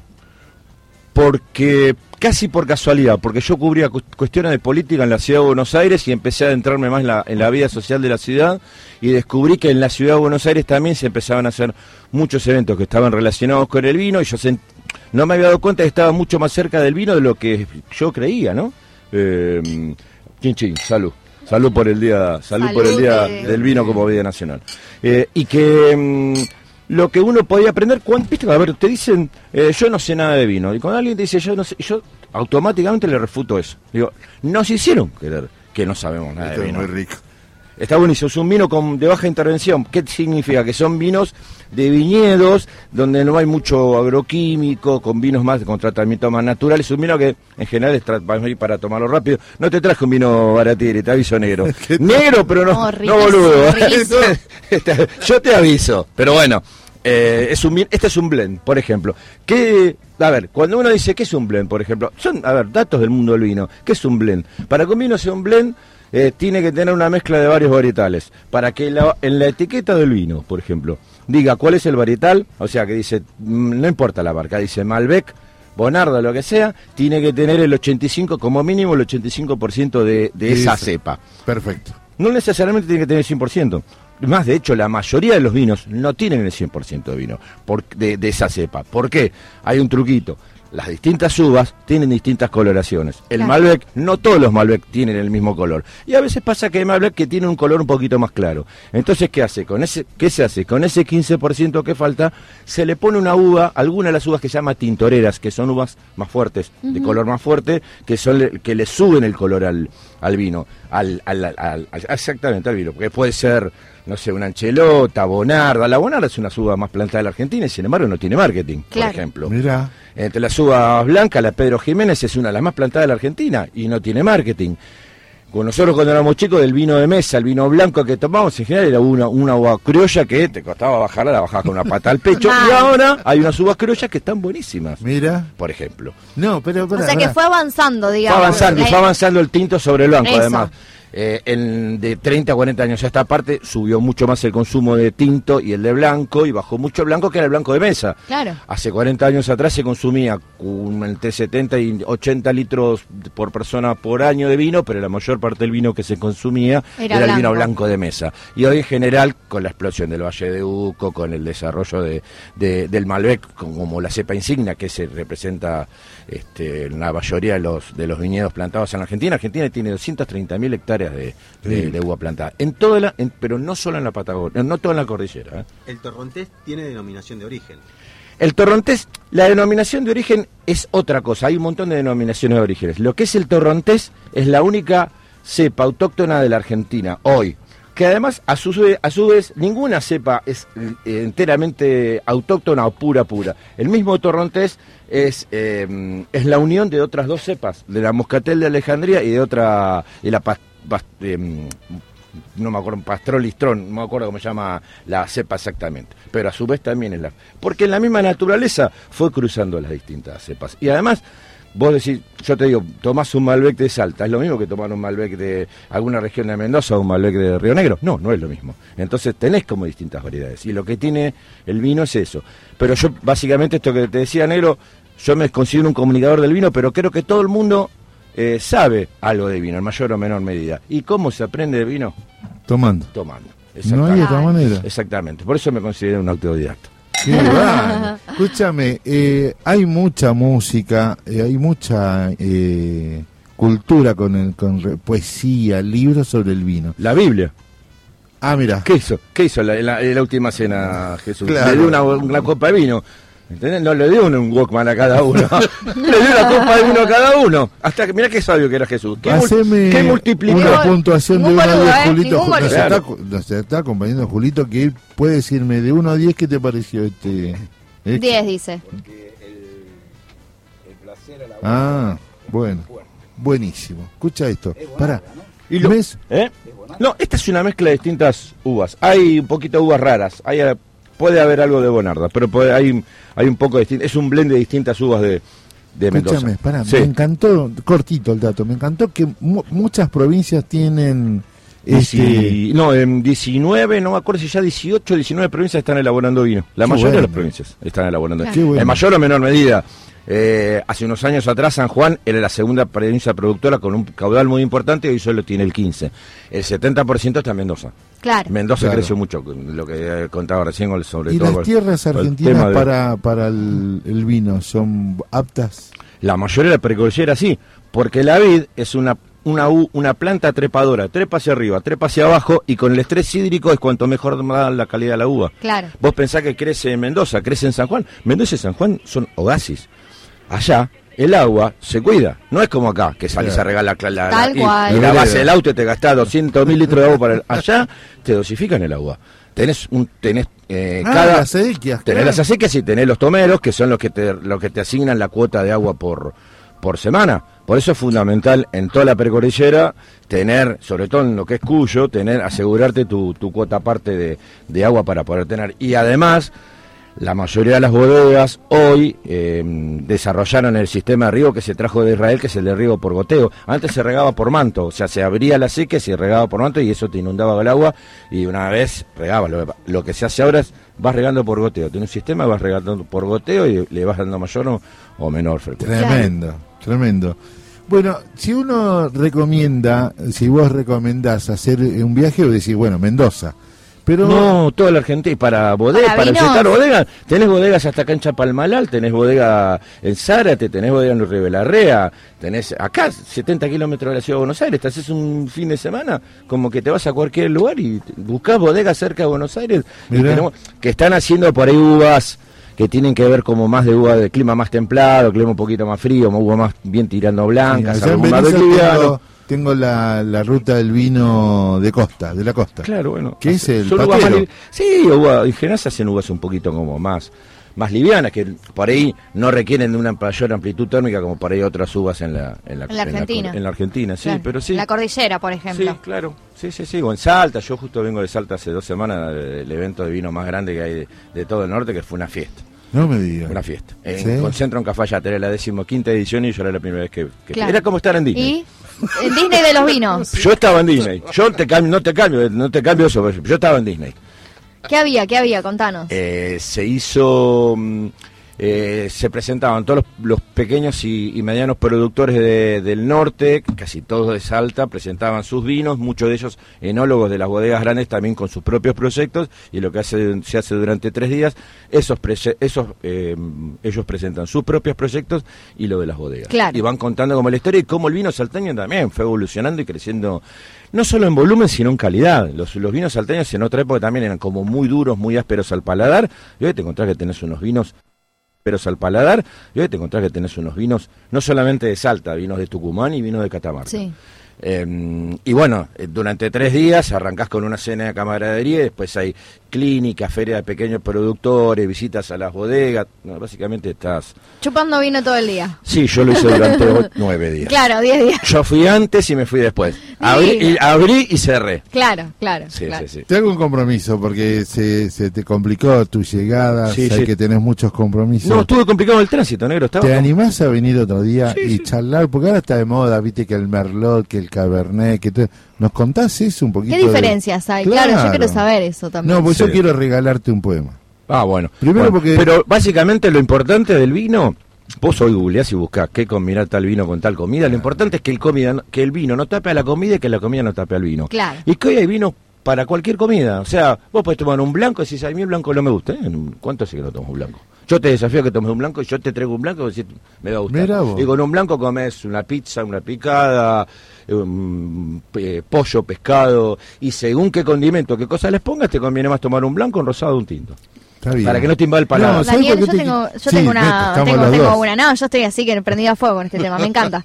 Eh, si te- tengo que ir al chino, digo, porque voy al chino. ¿Qué, qué vino voy a Los comprar al vinos chino, si yo quiero básicamente, llevar lo- un buen vino? Lo que hace el chino es vender los precios, lo- vender los vinos con un margen mucho más bajo. Claro, por ver, eso, porque a hay ver, que ir al chino a comprar el vino, no 4.000 al supermercado. distribu- 4.000 bocas de distribución, pagan en efectivo y tienen poder de, poder de fuego económico. Entonces le ganan a los supermercados. Por eso, conviene ir al chino que comprar en el supermercado. Vino, Comprá punto vino que número uno. Y segundo, te- en los supermercados también ahora te dicen, no, tal día 4 por 2, 3 por 5, 2 por... Ahora, si lo pueden hacer un día, ¿por qué no lo pueden hacer los otros? Ni Imagínate, hablar. imagínate lo que están ganando. Y además eso, siempre en el chino encontrás mejores ofertas que en el supermercado de vinos. Pero si yo tengo que ir al los, chino, los chinos y los supermercados en, pro- en promedio compran el vino al 40% del precio al que lo venden. claro. Yo- a ver, para que tengas una ¿Y idea. entonces qué conviene? yo ¿Ir también, a la- yo también vendo vinos. O sea, y yo soy pequeño pequeño vendedor, pero sé cómo es la cadena de claro. comercialización. O sea que conviene en realidad ir directo a las bodegas. No Pasa necesariamente. que bueno, si uno va a una cena, sale del laburo, No, no digo, va al chino a comprar un vino, vas, Pero- a- vas y al en el chino, entonces chino hay muy ricos vinos. Lo Eso, único que tenés que tener cuidado es que los vinos, lo único que tenés que tener cuidado es que los vinos no estén cerca al calor. ¿Por qué? Porque los vinos tienen levaduras, o propias o levaduras que se le pone eh, en el proceso de fermentación, Ah, que es básicamente Bueno. lo que arma el vino. Y eso es como, como vos, a ver, imagínate vos agarrás una, la, ¿cómo se llama? Eh, una, una bola de pizza, un bollo de pizza, y lo dejás eh, macerando y fermentando. Sí. ¿Te da lo mismo dejarlo a media hora que dejarlo dos horas? No, claro Si lo no. dejas dos horas tenés una, es una carpa. base, claro. Bueno, con el vino pasa lo mismo, con la diferencia que el vino está tapado. Entonces, si lo, te agarra calor, ¿qué pasa? El vino se te avinagra. Claro. Entran, a tra- con el calor, empiezan a trabajar yo y ir a tomar vino a lugares. Daniel- Le hecho de, le hecho de devolver los vinos a varios. Y Claro. le digo, toma, Claro. pero va- claro, se, es que se, avinagra, claro, Claro. se termina, bueno, ese es el proceso del acheto, se termina vinagrando. Claro. Bueno, O para cocinar. O para cocinar, claro. El vino no se tira, hay que Claro, reutilizarlo. se cocina, escúchame. Y Te si, escucho. eso, si tengo que ir al, vi- al chino a comprar un vino para llevar un rico vino a una a una mesa, ¿no? De, de Sí, comida fíjate- con amigos. ¿Qué de ¿Precio o nombre? ¿Qué? ¿Precio o nombre? No, las dos cosas. Pero fíjate Pero que van a cocinar. Yo creo que es más importante fijarse que van a cocinar. ¿Qué van a cocinar? Para ¿Y una va- carne. ¿Y cuánto van a chupar también? Pues, este, yo, sé- yo no puedo ir a una- a una fiesta, a una reunión con una botella de vino, me, me rajan. Tengo que sacar una caja. Claro. Bueno, o con pero- tres, cuatro vinos. No puedo. ¿Por qué? Porque yo me tomo, que no se sepa, un truna de dos botellas de vino por... yo Por solo. cena. Por sentada. Claro, yo- en en una salida con amigos. Si no Pero mi casa- ponele una y me, un fond de cab, digo, El fond de cab es un vinazo. Es un vinazo, pero Sí. son caros, son vinos de 800 pesos. Si tenés que un vino de, de 500 pesos, ponele, más Sí. o menos. ¿Qué, qué marcas? El Don Valentín Lacrado, dicen Hay por vino, acá. hay vino de mesa, sí, el López. No sé cuánto están los vinos chinos, pero yo te digo, yo no compro vino. En Claro. el chino, no los compro. Los compro para venderlos, me los regalan. Claro, Yo te, yo te quiero Bien. contar algo, Dani. Díseme. Primero, barato. Primero que es uno de los tipos que vino con el desembarco cuando vino el nono, cuando vinieron allá todo en el Leopoldo González, allá en la calle Independencia, y arrancó Ate con Arte y Parte. Así que Sí. siempre estás invitado a la radio. Cuando quieras, negro, sí, sí, sí. Y comprometido que venís y seguimos hablando de esto, comida, precio, nombre, eh, porque tampoco hay que llevarse por, por los nombres. Había una época que el súter era la palabra mayor y... Sí, pero la época de, de los vinos de mesa, de los Claro. vinos que eran más conocidos de las grandes bodegas. Pero sí, yo, yo en general me muevo mu- todos con vinos de bodegas pequeñas, de bodegas boutique. No sé, la bodega boutique en general es, un- es una bodega que, que elabora fracción a menos de 900 mil litros o un millón de litros por año. claro. Eso es una bodega. Si vos tenés en cuenta que las grandes, como Bianchi, Corihuela, eh, Fracciona, Bodegas López, elaboran 18, 20, 25, 28 millones de litros por año. Ah, claro. No es nada. No, no, tenés razón. O una bodega artesanal, pues yo la primera bodega que visité cuando llegué a Salta es de una gente amiga. La bodega, para que sea artesanal, tiene que elaborar menos de 12.000 botellas por año. Es nada. Nada. Claro. Es nada. Y lo lindo es eso, tomar botellas de gente que produce en poca cantidad. Pues yo soy el afortunado en tomarla. Yo me siento un afortunado. Claro, porque son más, se nota que son más caseras, que tienen, no tienen una producción tan industrializada. Que no llegan a Buenos Aires muchas veces. Claro. Las, las ven en ¿Y la dónde misma se bodega. consiguen? ¿Dónde se Y consiguen? muchas veces Bueno. cuando va de viaje, que lo- por eso lo lindo es hacer enoturismo. Claro. Porque vas y tomás los vinos Yo que acá no le, te regalo esto. le Dale. regalo para usted. Les despido. Muchas gracias. Vamos a seguir tomando vino. Qué antiguo payet tan raro. Qué extraña divinidad. Qué fuerza liberadora tiene el vino. ¿Qué será? Que se mezcla con la sangre que le sube y es capaz de desatarlo por dentro, compadre, y hacerlo hablar. Imagínese, compadre, que va a pasar el día que la gente empiece a tomar y la gente empieza a hablar. Nosotros hablamos acá en el agujero mate. Gracias, Daniel Saitú. Gracias a vos, negro querido. Un abrazo, hasta mañana.